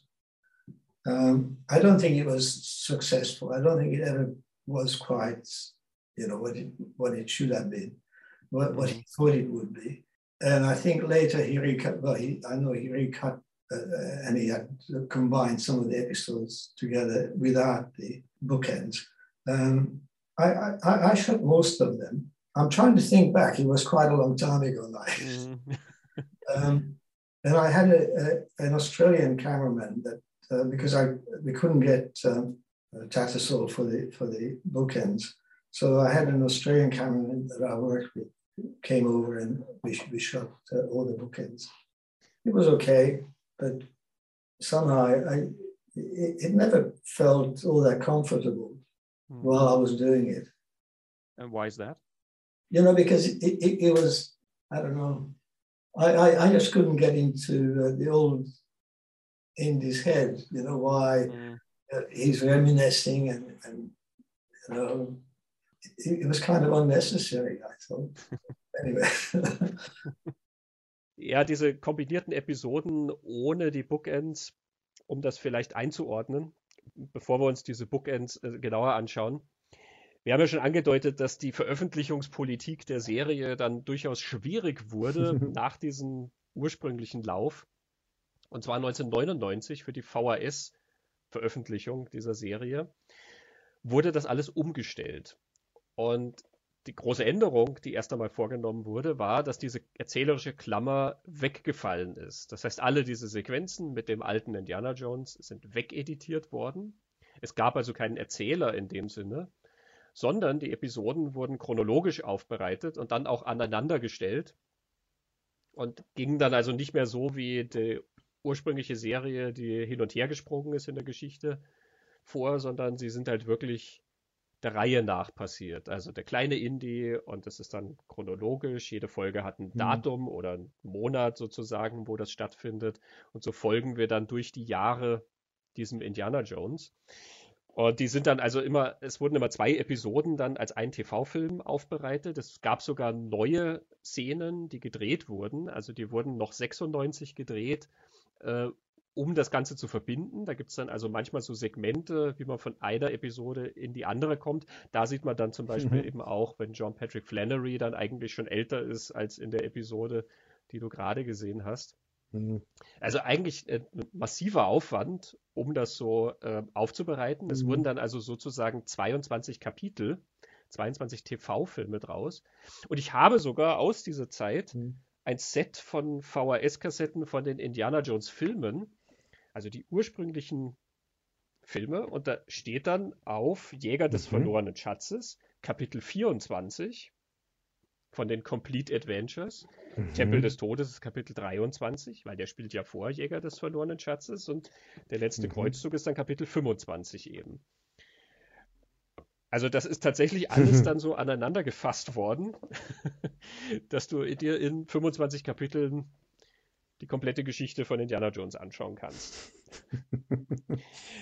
Und eben leider die Arbeit von George Hall, diesem 90-Jährigen, die fiel weg und verschwand sozusagen auf Nimmerwiedersehen. Vielleicht hat George Lucas dann doch wieder zu dem gefunden, wo er gesagt hat, nobody wants to see an old Indiana Jones, wie Rob McGregor mhm. irgendwie damals mitgeteilt hat. Vielleicht hat er aber auch, weil er ja mit der Planung am vierten Teil dann in so ein anderes Alter von Indiana Jones gegangen ist, hatte dann andere Vorstellungen. Wer weiß, das ist Spekulation unsererseits. Mhm. Aber es gibt das Internet und im Internet gibt es diese Clips noch und also auf YouTube kann man sich George Hall anschauen, das ganz alte Indiana Jones. Es fällt damit auch manchmal tatsächlich so ein ganz kleiner Storypoint weg. Also beispielsweise die Suffragetten-Episode, da sitzt er halt im Lokal und er redet gerade mit seinem Steuerberater. Und aus irgendeinem Grund interessiert ihn das nicht so, was der Steuerberater erzählt, sondern er hört eine Stimme irgendwo von den Nachbarstischen und diese Stimme erinnert ihn an eine junge Frau, die er mal kannte. Und dann erzählt er eben die Geschichte damals mhm. in London, 1916, äh, wo er da die Suffragetten kennengelernt hat und dann ist das diese Diebesgeschichte mit Liz Hurley, die er übrigens auch heiraten will und ähm, zieht dann ja aber weiter in den Krieg und also es wird nichts draus. Mhm. Und am Ende von der Episode, wenn wir also wieder zu George Hall, dem alten Indie, zurückkehren, dann erzählt er noch so mit, mit ein bisschen glasigem Blick eben, dass er die Frau nie wieder gesehen hat. Und dann steht diese Frau am Nachbarstisch auf, ist eben auch eine alte Frau und sie sehen sich und es ist eben genau diese Figur. Er trifft sie also mhm. also wieder und ach, wie schön und sie kommen eben ins Plaudern und dann ist die Episode aus. Also ähm, sozusagen dieses Wiedersehen ist ja dann ausgeklammert. Ne? In der Serie sozusagen hat er sie dann mhm. tatsächlich nie wieder gesehen. wenn, wenn, du die. Mhm. macht natürlich nicht viel Unterschied, aber ähm, ist für das Storytelling hat es schon natürlich einen gewissen Effekt, dass das anders wirkt, mhm. wenn du die Episoden immer so auch einklammerst und abschließt. Ja, und ich finde die, die neue Strukturierung jetzt da, dass das alles 90-minütige Spielfilme sind, wo immer zwei Episoden zusammengeschoben sind. Ich schaue mir es an und ich verstehe es, was er da tut. Also ich verstehe die Idee hinter der Chronologie und ich verstehe ja, dass er dann zum Beispiel immer zwei Episoden zusammenklebt, die ein ähnliches Thema haben. Also da gibt es zum Beispiel die, die Folge Indiana Jones verliebt sie in Wien, in die Tochter von Erzherzog Franz Ferdinand. Und der zweite Teil ist Florenz, die Mama und Puccini, mhm. was ich schon erzählt habe. Und da macht es dann total Sinn, dass in der ersten Dreiviertelstunde der junge Indie über die Liebe und über die Schwierigkeiten der Liebe was kennenlernt und dann fahren die weiter nach Florenz, von Wien nach Florenz und dort erlebt er dann mit der Mutter passiert irgendwas und mit diesem Mann und welche Ängste entwickelt dann dieses Kind, was passiert jetzt mit unserer Familie und was hat das für Auswirkungen. Das macht dann schon irgendwie Sinn. In gewissen anderen e-, Episoden macht es halt überhaupt keinen Sinn. Also zum Beispiel die, die, die Folge mit äh, Theodore Roosevelt und äh, in Kenia. Und der zweite Teil ist in Paris, wo er Picasso trifft. Da ist dann die Verbindung schon sehr gewollt, würde ich mal sagen. Und trotzdem schaue ich mir das an und denke immer halt in diesen 45-Minuten-Episoden, weil du hast ja. einen Erzählbogen, der nach 45 Minuten aufhört. Das ist das eine. Und das zweite ist, dass halt die Verknüpfung oft einfach total bemüht ist. Ähm, also man nimmt es trotzdem als, man schaut sich zwei Folgen von einer Serie an. War, kommt mir vor. Und nie einen, kompletten 90 Minuten. Ich habe es tatsächlich auch manchmal dann so gehandhabt, dass ich mir 45 Minuten angeschaut habe an einem Abend und dann halt beendet habe und dann den zweiten Teil vom Film sozusagen an einem anderen Abend. Ähm, weil man dann ja nach einer Zeit merkt eben, dass dort eigentlich die Pausen sind und ähm, diese Unterbrechung. Klar, bei manchen mhm. Folgen passt es thematisch zusammen. Also da diese Doppelfolge Mystery of the Blues, die beide in Chicago spielen. Im ersten Teil trifft er die Jazzmusiker rund um Sidney Bechet. Er ist dann auch bei einem Auftritt von Louis Armstrong und so. Da geht es ganz viel um den Jazz und was der ausdrückt und so. Und im zweiten Teil der Folge geht es dann um die Gauner in Chicago, Al Capone und ähm, Elliot Ness taucht dann da drin auf und so. Ähm, Ernest Hemingway mhm. ist auch dabei in der Folge. Und da taucht dann Sidney Bechet schon auch nochmal auf. Das ist sozusagen ja auch durch die Zeit und die Location eine erzählerische Klammer. Und auch in dieser Variante kannst du theoretisch in der Mitte einmal absetzen und die zweite Folge dann zu einem anderen Zeitpunkt gucken, mhm. weil halt eigentlich der Erzählbogen der ersten nach 45 Minuten fertig ist.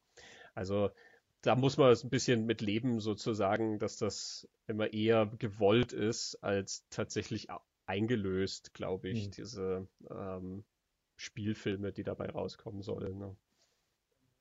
Aber du hast ja noch einen, einen anderen Effekt erzählt, den finde ich ganz interessant, wo du sagst, warum gewisse Episoden besser funktionieren, wenn man die Bookends dabei hat. Ja, also ich finde generell der, der Ansatz, weil das ja sowas Absurdes an sich hat, dass Indiana Jones da dauernd historische Persönlichkeiten trifft und halt immer am richtigen Ort ist, um halt die Ereignisse der Zeit irgendwie mitzunehmen. Es wird ja auch nicht kommentiert, also man könnte das ja so ein bisschen abfedern, dass er selber dann irgendwann mal vielleicht sagt, wow, okay, ähm, da habe ich jetzt schon ziemlich viel eingesammelt oder so. Und wenn du das so äh, einklammerst, dass da ein alter Mann dauernd diese Geschichten erzählt, dann macht das irgendwie so ein bisschen mehr Sinn. Also vor allen Dingen, wenn diese Geschichten dann so kreuz und quer hüpfen und er erzählt dir halt mal was von 1916 und dann wieder was von 1910 und dann erzählt er dir was von Chicago mhm. ähm, nach dem Krieg und jedes Mal ist er ja von irgendwas getriggert und das ist halt einfach der alte Mann, der gern Geschichten erzählt und dadurch wird es so ein bisschen abgefedert sozusagen. Ja. Es ist eigentlich nur die Geschichten des alten Mannes. Es ist natürlich so präsentiert, dass es wahr sein soll. Also wir sollen das ja nicht hinterfragen, dass er das tatsächlich erlebt mhm. hat. Aber natürlich ist der Effekt der, wenn ein alter Mann dir dauernd erzählt, was er Tolles erlebt hat, dann kannst du es so einen Tick reduzieren irgendwie. Also so wie man in vielen Erzählungen ja sich selber auch immer so ein bisschen mehr in den Mittelpunkt des Geschehens rückt, ähm, ein bisschen involvierter zeigt oder keine Ahnung, dann schon so ein bisschen aus die Tatsache, dass man jemandem mal die Hand geschüttelt hat oder sowas und der ist dann berühmt, dann macht man vielleicht so ein bisschen eine größere Nummer draus, weil einem hinterher sozusagen, ne, man hat halt teilgenommen irgendwie daraus. Das heißt, aus der Tatsache, dass da Winston Churchill vielleicht am selben Tisch saß, ähm, kann dann die Geschichte daraus werden, wie da eine Konfrontation mit der Suffragette irgendwie draus wird. Das, das, es bettet irgendwie so ein bisschen ein. Ich fand das eigentlich ganz charmant, aber das entfällt jetzt halt eben und ähm, mhm. es ist eben wirklich die Chronologie dieses, dieses jungen Mannes gewissermaßen. Ja, das ist tatsächlich so, dass man die Serie ja nur mehr, nur mehr so kriegt. Also entweder man kauft sie die DVD-Boxen, wo du eben schon gesagt hast, dass die üppigst sind, drei Boxen, äh, mit allen 90-minütigen Spielfilmfolgen jetzt eben und diesen, diesen 96 oder so Dokumentationen dazu.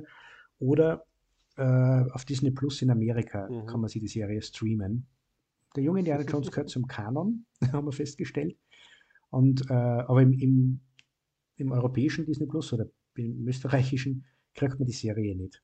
Ja, man merkt es auch an der Zahl der Episoden, 28 im ursprünglichen Lauf dieser Serie und dann diese vier TV-Filme eben, die es gab, dass das Ganze nicht so erfolgreich war. Es war ja eben die Serie nur zwischen 92 und 93 und George Lucas hätte dann noch sehr viel mehr Geschichten und Skripte gehabt, zu denen es dann nicht mehr gekommen ist.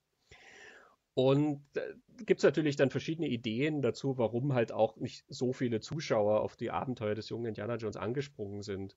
Und John Patrick Flannery hat da auch einen ganz interessanten Gedanken dazu, ich habe ihn darauf angesprochen, eben, dass das ja sehr ungewöhnlich für eine Serie ist, dass da so viele unterschiedliche Filmemacher mit so eigenen Handschriften da sind, die dann auch so viel Freiheiten haben. Vor allen Dingen natürlich Anfang der 90er, wo Fernsehen ja auch noch, ich sag mal, ein anderes Medium war als heute, wo man das vielleicht mehr zulässt, dass da Regisseure so viel Eigenes einbringen. John Patrick Flannery. Yeah, and you know, I really think uh, that's wonderful for them. But I think that's a big part of why a lot of people didn't see the TV show. Because one one minute people are tuning in and they're getting slapstick comedy, and the next week they tune in and they're getting a heavy melodrama, and then the next week they're getting very realistic death drama. It, it, it, you know, and the character fluctuated.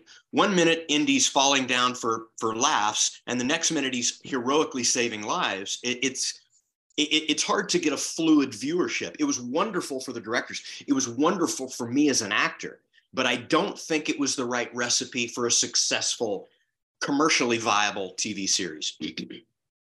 Ich denke, da hat er recht oder er macht einen ziemlich guten Punkt und gleichzeitig denke ich mir, vielleicht war die Serie einfach auch zu früh. Mhm. Äh, ich frage mich oft, was, was wäre passiert, wenn die später gekommen wäre oder was würde man jetzt mit so einer Serie machen. Ich glaube, es hat eine Phase gegeben zwischen heute 2023 und äh, dem Anfang der 90er, wo es die Serie tatsächlich gemacht haben. Dazwischen hätte es, glaube ich, eine Phase gegeben, wo man auch mit den verschiedenen Tonalitäten hätte arbeiten können. Heutzutage würde man es auch nicht mehr machen. Mhm.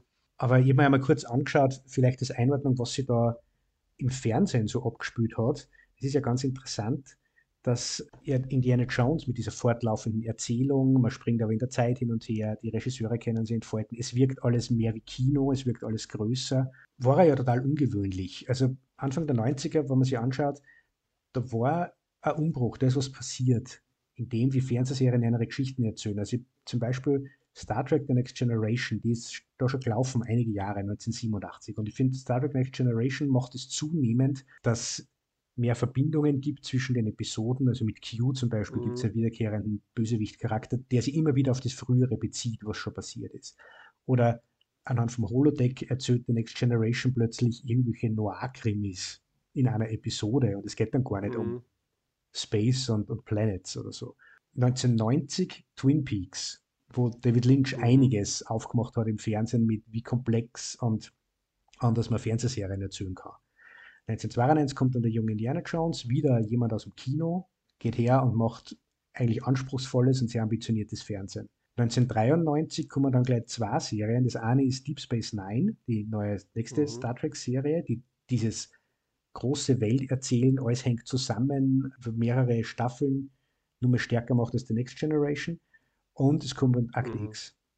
Act X kommt dann 1993 und Act X war ja auch damals so, war das schaut aus wie Kino und das ist so toll. Heute schaut man sich Act X an und merkt, die haben auch kein Geld gehabt und haben in einem Kel Kellerdraht, aber große, komplexe Erzählung, wo sie die Charaktere weiterentwickeln und das nicht immer Monster of the Week Geschichten sind. Selbst wenn es bei Act X waren, war das die Scully, die drei Episoden davor das und das erlebt hat. Also das ist nicht mhm. weggewischt worden. Ähm, also da war eine Umbruchzeit und da war dann der, der junge Indiana Jones genau in der Mitte mit so erzählerischen und auch visuellen Ambitionen, die wir schon besprochen haben und verhaftet trotzdem nur in so einer Fernseherzählweise. Also zum Beispiel, dass die Serie extrem ausgeleuchtet ist, wie man damals einfach mhm. Fernsehen erzählt hat. Man schaut sich das halt an und du denkst, da ist die Scheinwerfer weg. Das ist halt speziell, das würde man heutzutage nicht mehr machen. Ich glaube, damit war er auch irgendwie so einer dieser ersten paar Serien, die dann den Anstoß gegeben haben, wo dann Ende der, der 90er das ja weitergegangen ist und dann in den 2000er eine mit den, den großen, langen Erzählungen. Also Ende der 90er kommen dann die Sopranos oder es kommt Buffy the Vampire Slayer und was dann in den 2000er bist, bist dann irgendwann bei 24 und du bist irgendwann bei Lost und, und da bist du mhm. eh schon herum. Und ich glaube, in diese erste Ding kehrt er mit ein, da, da hat sich was da und es war zwar nicht so erfolgreich, aber es hat was ausprobiert, was, was davor nicht so, nicht so funktioniert hat, glaube ich. Mhm. Das ist ja auch ein irrsinniger Aufwand, der betrieben wurde. Ne? Also die ja. waren ja auch wirklich in den unterschiedlichsten Ländern. Also genau. sie sind weggegangen von diesem üblichen Set-Dreh, den man halt bei Fernsehserien hatte. Ähm, oder dass man halt einfach nur so diese Establisher-Shots hat. Ne? Die sind in irgendeiner Stadt, mhm. du hast so ein paar schöne Establisher-Shots, die du eingekauft hast, und dann stehen sie halt wieder in irgendeinem Raum rum. Sondern hier siehst du ja wirklich, dass sie durch Prag gehen und dass sie in Afrika mhm. sind und dass sie in Ägypten sind und und und. Also die sind ja unglaublich herumgereist und haben einen Aufwand ja. betrieben, der beispiellos ist. Das kann halt George Lucas aufstellen und das kann er aufstellen, weil er Indiana Jones als Aufhänger auch gewissermaßen hat. Ne? Ähm, ich bin mir gar nicht sicher, ob George Lucas das hätte machen können, wenn er gesagt hätte, das sind die Abenteuer des jungen Hans Mützenhuber. Und da liegt aber dann, glaube ich, auch wieder die Krux drin äh, der ganzen Sache, weil wenn man mit Leuten redet, wir haben es ja auch schon in Interviews jetzt gehört, ne, die wir geführt haben, dass viele ja dann sehr enttäuscht waren, dass das halt einfach nicht Indiana Jones ist, letzten Endes. Also mhm. ich glaube, aufgrund dieses Frank Darabont-Zitats macht das total Sinn für George Lucas, dass das Indiana Jones ist, mhm. ja, Abenteuer und Lernen, das ist irgendwie, das hängt zusammen, das, das, das mit Geschichte mhm. und so, das, das bildet alles eine Einheit. Aber für viele, und ich weiß, für mich war es das auch, wo ich das damals geschaut habe, dass ich mich immer gefragt habe, was hat das mit Indie zu tun? Also ja, schön und gut, dass ich sozusagen sehe, dass der da früher im Ersten Weltkrieg gekämpft hat oder dass der halt bei diesem geschichtlichen Ereignis oder jeder Person oder sowas dabei war. Aber es war einfach tonal sowas komplett anderes als diese Abenteuer, die ich ja aus dem Kino kannte oder halt aus, von den mhm. Spielfilmen, von den ursprünglichen. Ne? Ähm, wo es aufregende Hetzjagden gibt und wo auch immer was Mythologisches dabei ist. Da ist immer die Möglichkeit ja, dass die Welt magisch ist, sozusagen. Die Welt ist es ja in den Indiana Jones Geschichten.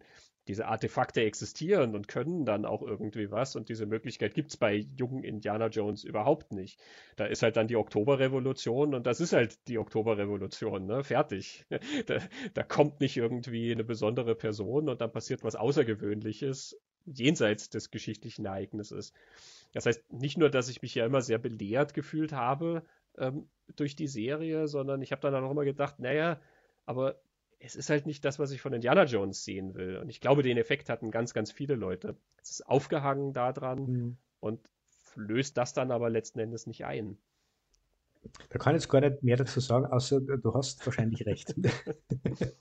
Äh, ich kann mich nur erinnern, dass ich beim Schauen mir über das keine Gedanken gemacht habe aber ich konnte jetzt auch nicht sagen, warum. Also, mir hat, glaube ich, das geschichtliche Ding total interessiert. Also, mir ist damals ja auch nicht aufgefallen, dass Indie nur so ein begrenzt starker oder überhaupt kein starker Protagonist mhm. ist. Also, er ist halt Zeuge der Geschichte und in manchen Dingen, äh, in manchen Folgen spielt er mehr Rolle als in andere. Äh, aber also zum Beispiel in der, wie ich gerade vorher gesagt habe, in der Florenz-Folge mit Puccini, da ist eine mhm. Nebenfigur. Da ist die Mama, die, die, die, die Protagonistin, die diese Charakterveränderung durchlauft. Und das ist mir damals auch nicht aufgefallen. Jetzt fällt es mir halt viel, viel mehr auf. Jetzt fällt mir auch viel, viel mehr auf, dass alles, wo Indie in Gefahr gerät oder wo es spannend werden kommt, wo man bangen soll um die Hauptfigur, dass das ja völlig verpufft, wenn man davor die Kinofilme gesehen hat und weiß, der steht eh noch. Und, und, so dramatisch kann alles das nicht gewesen sein, weil er erwähnt ja nichts davon im Kino. Erst bei Kingdom of the Crystal Skull erwähnt er ja die Panchovia-Episode, aber davor, natürlich, erzählt er ja nichts von seinen mhm. früheren Abenteuern. Also, das hat mich aber damals beim Schauen nicht gestört. Ich glaube, ich war einfach von diesem, die Geschichte sehen und dann mit, mit, mit einem Teil diese Geschichte werden, das hat mich damals mit 13, 13 14, wo ich war, äh, so interessiert, dass, dass ich das andere irgendwie wahrscheinlich ignoriert oder über, übergangen mhm. bin. Aber jetzt, wenn es jetzt, jetzt sehe ich es schon total. Ja, was du mit dem Protagonisten sagst, ist, glaube ich, auch ein, ein, großer Punkt des Ganzen eben, dass er nicht sehr stark ist, weil er hat ja in dem Sinne kein Ziel, keinen Auftrag. Ne? Also äh, auch da, wenn man den mhm. Vergleich mit den Filmen bemühen will, da hat er immer einen sehr starken Auftrag, weil es halt irgendein bestimmtes Artefakt gibt, was er finden muss. Und es gibt ja dann auch irgendeinen ganz triftigen Grund, warum er es finden muss, ja, damit es nicht vorher den Nazis in die Hände äh, fällt oder mhm. dergleichen. Und hier ist er ja sozusagen immer ein bisschen der Blauäugige, der halt da reinstolpert und dann passieren die Dinge und er reagiert dann irgendwie drauf. Das heißt, es ist auch relativ schwer, mit ihm mitzufiebern, wenn er ja eh eigentlich kein Ziel hat, außer jetzt halt irgendwie die Situation vielleicht zu überleben oder ähm, manchmal hat er ja nicht mal das, also weil viele Folgen geht es ja gar nicht ums Überleben, sondern halt er ist in irgendwas verstrickt sozusagen. Ähm, und da steht dann halt auch nicht wahnsinnig viel auf dem Spiel. Und ähm, also egal in welcher Form von Geschichte, man tut sich halt natürlich leichter, wenn der Protagonist äh, irgendeine Art von Ziel hat und ich halt will, dass er das erreicht oder mich frage, wie kann er das überhaupt erreichen? Wie geht er dann mit? Und wenn er dann hier so ein bisschen daneben steht und ähm, in den Kriegsepisoden zum Beispiel, na klar geht es darum, dass er das überlebt, aber es könnte ja auch irgendein anderer Soldat sein. Und tatsächlich ist er ja dann über weite Strecken auch gar nicht mit Indy angeredet, weil er ja unter falschem Namen zur belgischen Armee kommt. Er nennt sich dann dort Henri de France, weil das das eine Wort ist, was er da auf dem Schild sieht. Und damit er halt sich als Belgier ausgeben kann, heißt er dann angeblich Henri de France. Und das heißt, er wird dann über weite Strecken in vielen Episoden ja immer mit Henri angeredet. das zeigt ja mhm. nochmal, wie austauschbar sozusagen es ist, weil es ist dann nicht Indiana Jones. Ne? Und sein Auftrag ist, ja, er muss halt überleben und da verpufft dann halt auch nochmal irgendwie so ein bisschen was. Also man muss, glaube ich, über diese Hürde hinwegkommen. Ähm, ich habe tatsächlich heute erst wieder in einer von den Indiana Jones Fangruppen, äh, in denen ich bin, hat halt jemand gepostet irgendwie und er hat gefragt irgendwie, am I the only one who finds this hard to watch? Und dann haben sich Leute darunter natürlich äh, ja, gestritten, wie es im Internet passiert. Ne? Ähm, man kann sich ja gar nicht mehr anders unterhalten, glaube ich, auf diesen Plattformen. Und manche mhm. sagen dann halt eben, ja, eben ganz schlimme Serie und manche sagen dann eben, ja, was ihnen gefallen hat und dass die anderen keine Ahnung haben. Und dann kommt die dritte Fraktion, die sagt, dass Disney das alles total kaputt gemacht hat, weil, naja, so. aber man merkt an diesen Reaktionen, die kommen halt immer noch. Die Leute entdecken jetzt Young Indiana Jones wieder, weil es auf Disney Plus ist und stellen dann halt fest, es ist irgendwie schwer anzuschauen. Ja, warum? Ne? Weil es ist nicht Indiana Jones oder das, was wir erwarten von Indiana Jones, aber es ist halt auch so, dass die Episoden nicht wahnsinnig schnell vorangehen, weil eben dieser Protagonist anders funktioniert als in den Geschichten, wie man es gewohnt ist. Und das, glaube ich, sind die Hürden. Wenn man über die hinwegkommt, dann hat die Serie unglaublich viel zu bieten. Dann hat man das, was sozusagen diese ganze mhm. Bandbreite, diesen Effekt mit der lebendigen Geschichte, diese Punkte, die ja manchmal auch subtil eingeflochten sind eben, ne? Diese Szene mit dem Hühnerfarmer oder so. Das sind ja kleine Szenen eigentlich.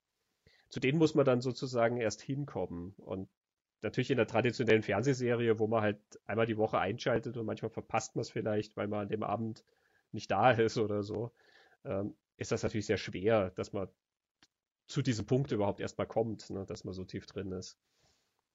Ja, und es ist ja so, dass man jetzt nicht sagen könnte, oder wir könnten jetzt nicht sagen, ignoriert diese und jene Episode und schaut euch diese und jene Episoden an, wie dort funktioniert sondern es ist ja einmal vielleicht die, die Kafka-Episode ist eine Ausnahme oder so, aber sonst ist es ja eigentlich in, in allen Episoden so, dass da tolle Momente drin sind mhm. und die problematischen genauso. Das ist alles in jeder Episode irgendwie ähm, also ich habe vorher die Tolstoi-Episode erwähnt, er trifft Tolstoi, weil er von zu Hause ausbüchst, der einen Konflikt mit dem Papa, schlaft im Heuhaufen und schießt dann mit, seinem, mit seiner Steinschleuder auf eine Ratte, die ihn stört. Und da vor mir schreit wer, weil er durch den Heuhaufen durchgeschossen hat und auf der anderen Seite vom Heuhaufen schläft ein alter Mann und das ist Leo Tolstoi. Mhm. Und so trifft er Tolstoi. Was halt völlig, also das ist ja schon dick und doof Comedy. Und am Ende davon steht dieses Zitat von Tolstoi über, dass die, die Menschen Großartigkeit meistens dem zuschreiben, was mhm. bestenfalls mittelmäßig ist, was ich vorher zitiert habe. Und das ist alles in der gleichen Episode. Und ich glaube, das passt sehr gut, was du vorher erzählt hast, wo du gesagt hast, das löst so viel bei dir aus und deine Frau hat gesagt, naja, es trifft aber auch den Richtigen oder es trifft auf den Richtigen da.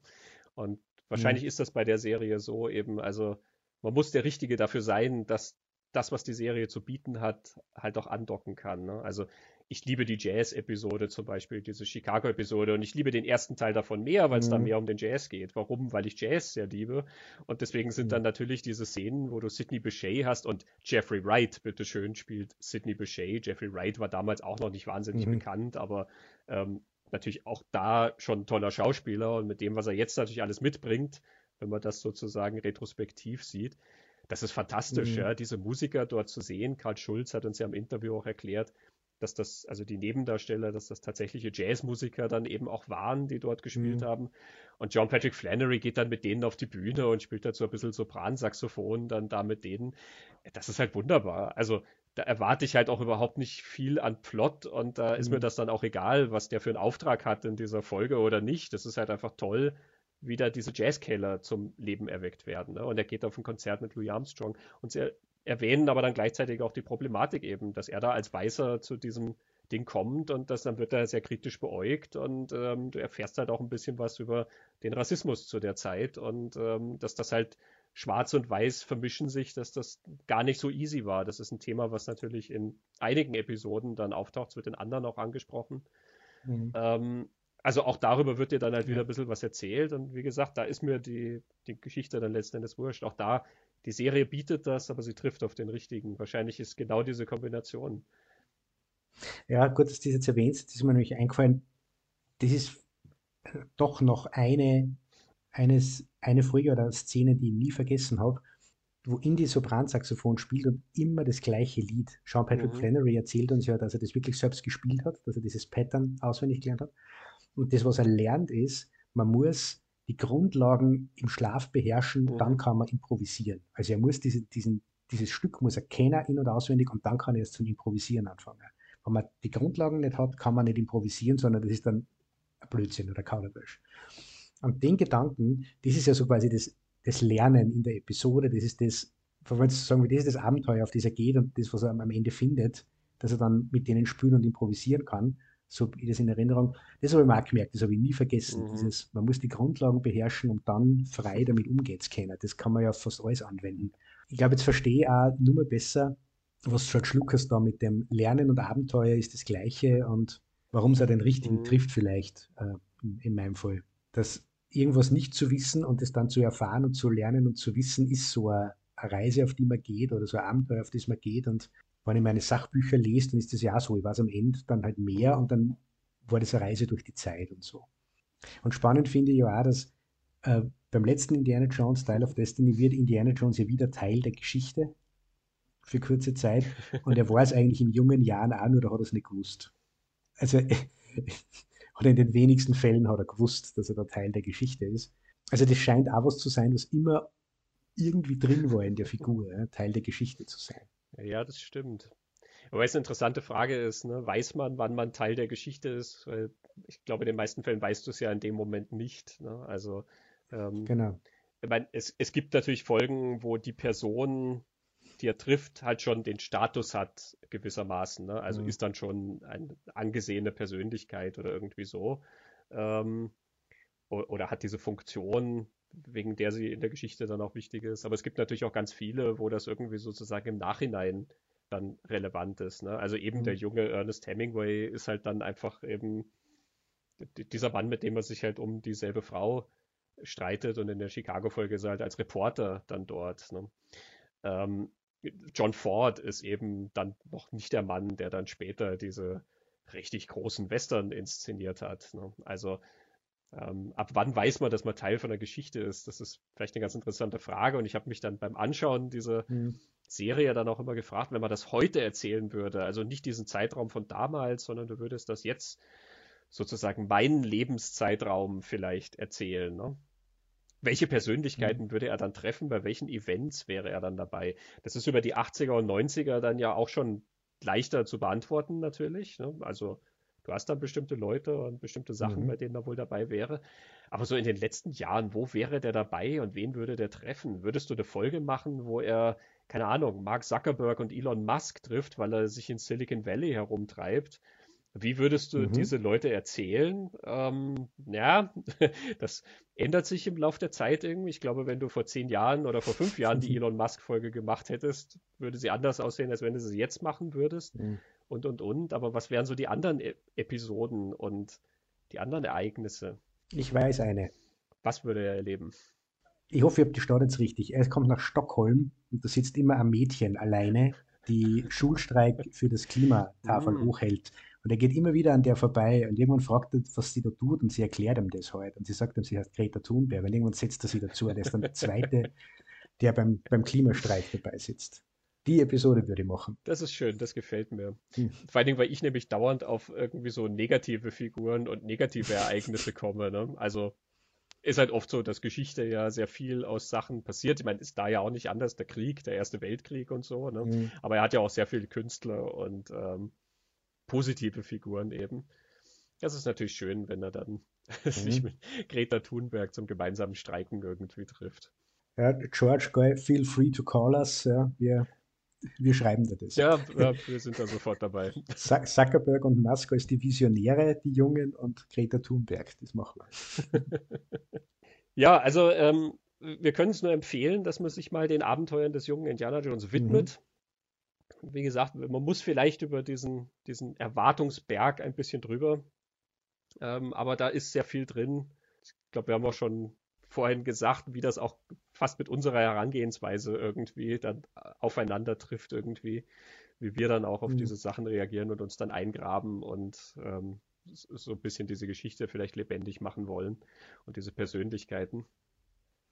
Ja, und ich würde auch sagen, man kriegt ja jetzt nur die chronologischen, aber Sean Patrick Flannery ist ein interessanterer und charismatischer Schauspieler als Corey Carrier, meiner Meinung nach. Mhm.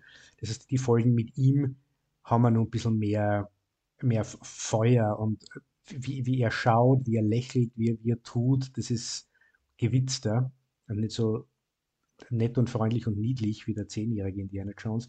Was der zehnjährige Indiana Jones dann wieder hat, ist halt immer wieder Lloyd Owen, den ich jetzt nur gerne erwähnen möchte zum Schluss.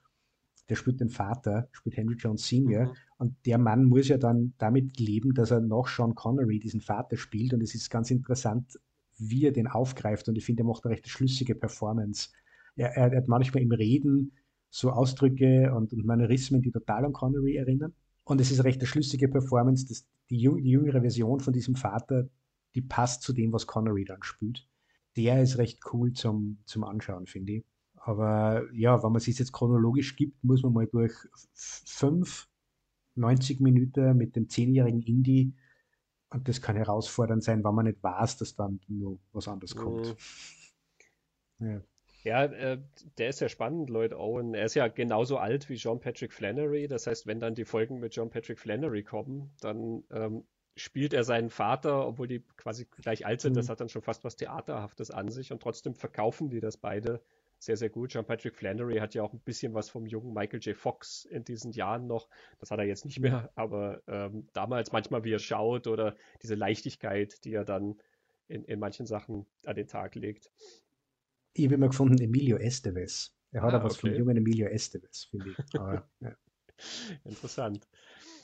Und da, da, er zusammen mit Lloyd Owen, das ist ganz stark. Also da ist ja dann hinten eine Episode, wo er dann eben aus dem Weltkrieg zurückkommt und wieder nach Hause kommt. Und der Vater ist natürlich unglaublich enttäuscht von seinem Sohn. Ähm, also wir wissen ja sowieso durch den letzten Kreuzzug, dass das Verhältnis wahnsinnig angespannt war zwischen mhm. denen. Aber auch im Rahmen von dieser Serie ist er sehr enttäuscht, weil der Junge halt sich einfach aufgemacht hat, erst zur mexikanischen Revolution und dort stellt er dann fest, ah, das ist nicht mein Kampf und deswegen zieht er dann nach Europa, um dort für die Belgier zu kämpfen.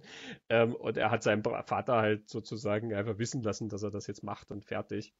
Ähm, mhm. Der Vater ist also unglaublich enttäuscht und dann ist halt noch eben diese Familiengeschichte im Hintergrund, wo sehr viel Schmerz und Unausgesprochenes dasteht. Und Indy kommt also wieder nach Hause und der Vater ist sozusagen ganz in dem, wir brauchen einfach ganz normale Strukturen. Also Indy, du bist um die Uhrzeit zu Hause, da gibt es Abendessen und mhm. ähm, über was anderes reden wir nicht. Ja? Und äh, Indy kommt nicht zu der Uhrzeit zum Abendessen und das ist einfach inakzeptabel. Dass der, der junge Mann, der ja mittlerweile längst ein Erwachsener ist und bitteschön in einem Weltkrieg gekämpft mhm. hat und alles, ja, ähm, dass der nicht kommt, äh, wenn Abendessenzeit ist und dann äh, ja, also gerade noch, dass er nicht ohne Nachtisch ins Bett geschickt wird. Mhm. Ähm, und das ist eine, eine, starke Folge da hinten. Das ist eine Charakterfolge letzten Endes, wo es halt um Auseinandersetzung von Vater und Sohn geht. Und die beiden spielen das ganz toll. Lloyd Owen spielt das ganz toll, der ja auch verkaufen muss zu dem Zeitpunkt, dass er mindestens 20 Jahre älter ist als sein Gegenüber, mhm. obwohl er gleich alt ist. Und die diese ganze Geschichte mitspielen und diesen, diese ganzen Enttäuschungen, die sie voneinander haben und das sozusagen vor dem Hintergrund, dass das diese zwei berühmten Schauspieler, Harrison Ford und John Connery, in dem Film davor mhm. ja auch gemacht haben und aufgelöst mhm. haben und so. Aber das ist zum Beispiel sehr beeindruckend, finde ich. Das ist, da siehst du die beiden Schauspieler, wie sie das toll machen, aber du siehst eben auch ein psychologisch sehr stimmiges Skript, das diesen, diese Beziehung noch weiter untersucht zwischen den beiden. Und es wird ja schon beim ganz jungen India aufgesetzt, dieser Vater-Sohn-Konflikt, eben diese Travels with Father Folge, da wird das ganz stark ausgearbeitet, das ist vorher auch schon drin, dass die, der Vater ja immer den, den Respekt von diesem Kind haben will und das Gefühl hat, der Junge ist einfach respektlos ihm gegenüber und seinen Interessen der Geschichte gegenüber. Mhm. Und natürlich sind wir auf der Seite von unserem Indiana Jones Protagonisten und sehen da eher einen Vater, der die Bedürfnisse von seinem zehnjährigen Kind nicht versteht. Oder von einem Kind, das dann so leicht in die Pubertät kommt, zum Beispiel. Mhm. Dass, dass Indy natürlich ein Rebell ist, einer, der aus dem Fenster klettert und einer, der sich nicht an Anweisungen hält. Das ist ja der Indy, den man kennt, der Spieler. Aber der Vater fühlt sich immer respektlos behandelt und kommt da in einen starken Konflikt mit seinem Sohn. Und es ist dann eben spannend, dass du das dann später in einer Folge, wo ein anderer Schauspieler den Indiana Jones spielt, aber der gleiche Schauspieler den Vater, mhm. man das dann nochmal durchverhandelt. Wie du ihm sagst, auf dem Hintergrund, dass du davor, also als Zuschauer davor, Jahre davor im Kino ja das schon mit zwei Superstars gesehen hast, mhm. die, die Auflösung dieses Konflikts. Also das ist eben, da ist sehr viel Gedanken und, und Storytelling-Gedanken eingeflossen in diese Serie. Mhm. Ich finde das auch spannend vor dem Hintergrund, wie George Lucas eben seine Figuren und seine Welten, sage ich mal, angeht. Ne? Ähm, ich meine, wir wissen das von Krieg der Sterne, dass er ja dann, wenn er sich dann in die Prequels stürzt, die, die ganzen Gedanken, die er zu den Prequels hat, die trägt er sowieso schon seit dem seit der Erfindung von Star Wars mit sich rum quasi, seit seinen ganzen ersten Entwürfen ist das für ihn ja eine generationenüberspannende Saga irgendwie, wo er sich dann halt einen Teil rauspickt und dann sozusagen mehr draus baut und diese Familiengeschichte da drin anschaut und dann geht er zurück und auch da ein kleiner Junge, äh, den er erzählt, Ähm, es geht bei ihm ja ganz oft um den Jungen, der irgendwie in die Welt mhm. aufbricht, mhm. letzten Endes. Ähm, und dann da auch die Geschichte des Vaters und des Sohnes äh, anschaut und, und, und. Ähm, dass er das hier sozusagen auch macht mit Indiana Jones, wo sich im ersten Moment gar nicht so geeignet anfühlt, weil Indiana Jones halt erst einmal einfach die Abenteuer sind halt von einem Helden, der halt immer auf der Suche nach irgendeinem Schatz ist und so, ne? Dass du das sozusagen so ausbaust und dort auch diese Themen untersuchst und ähm, er hatte das ja damals schon mit American Graffiti probiert. Ähm, nicht sehr erfolgreich, denn, denn der Film ist ja auch sehr gefloppt, dieser More American Graffiti, den er dann ein paar Jahre später produziert hat, wo er sozusagen auch sich ein bisschen weiter anschaut, das Leben dieser Protagonisten, wo er das weiter öffnen will, jenseits dieser einen Nacht, die halt im Originalfilm angelegt ist. Ne? Und in diesem Buch, dieses äh, von James Clark, was ich vorher erwähnt habe über George Lucas, da wird immer ganz viel über seinen dokumentarischen Background geredet. Und da ist ein ganz interessanter Gedanke drin, nämlich dass quasi ähm, unter dokumentarisch versteht man ja immer eine bestimmte Ästhetik, aber ähm, dass das Dokumentarische vielleicht auch ein bisschen diese Chronisten-Idee ist, dass er sozusagen, er dokumentiert das Leben seiner Protagonisten. Und da passt dieser mhm. Gedanke ja dann irgendwie sehr rein, dass er eigentlich diesen, ja, sag ich mal, sehr beweglichen Helden hat. Ja? Also ob jetzt Indiana Jones 1936 oder 1935 oder 1938, welches Artefakt auch immer jagt und welche Freundin dann gerade hat in dem Abenteuer und so weiter, ist ja für die Originalfilme erstmal total egal. Ne? Aber dass er das dann so festmacht und dann ja eben eine Chronik dieser Figur aufbaut, so wie er das mit seinen anderen Geschichten auch probiert und wie ihn das ja offensichtlich interessiert, dass er das festhält und untersucht. Das finde ich dann auch wieder sehr spannend. Geht es nicht bei THX, äh, also bei seinem Film THX, haben wir eine Figur, die in einer gewissen Welt lebt und mhm. aus dieser Welt raus will, weil er das Ding hat, es gibt draußen eine größere Welt. Und das habe ich immer gefunden bei George Lucas. Alle seine Geschichten, da gibt es immer eine größere Welt rundherum in, in die er sie dann aufmacht oder seine, wo er seine Figuren dann hinschickt. Ob es jetzt Luke Skywalker ist, der in die Welt aufbricht, aber auch es gibt Star Wars und dann gibt es eine Trilogie und dann gibt es eine Prequel-Trilogie und dann gibt es eine Sequel-Trilogie und es gibt die Evox-Filme. Also es gibt immer eine größere Welt und es gibt Indiana Jones und nur ein Indiana Jones oder Serien zu Indiana Jones und Bücher und Computerspiele. Also es gibt immer eine größere Welt.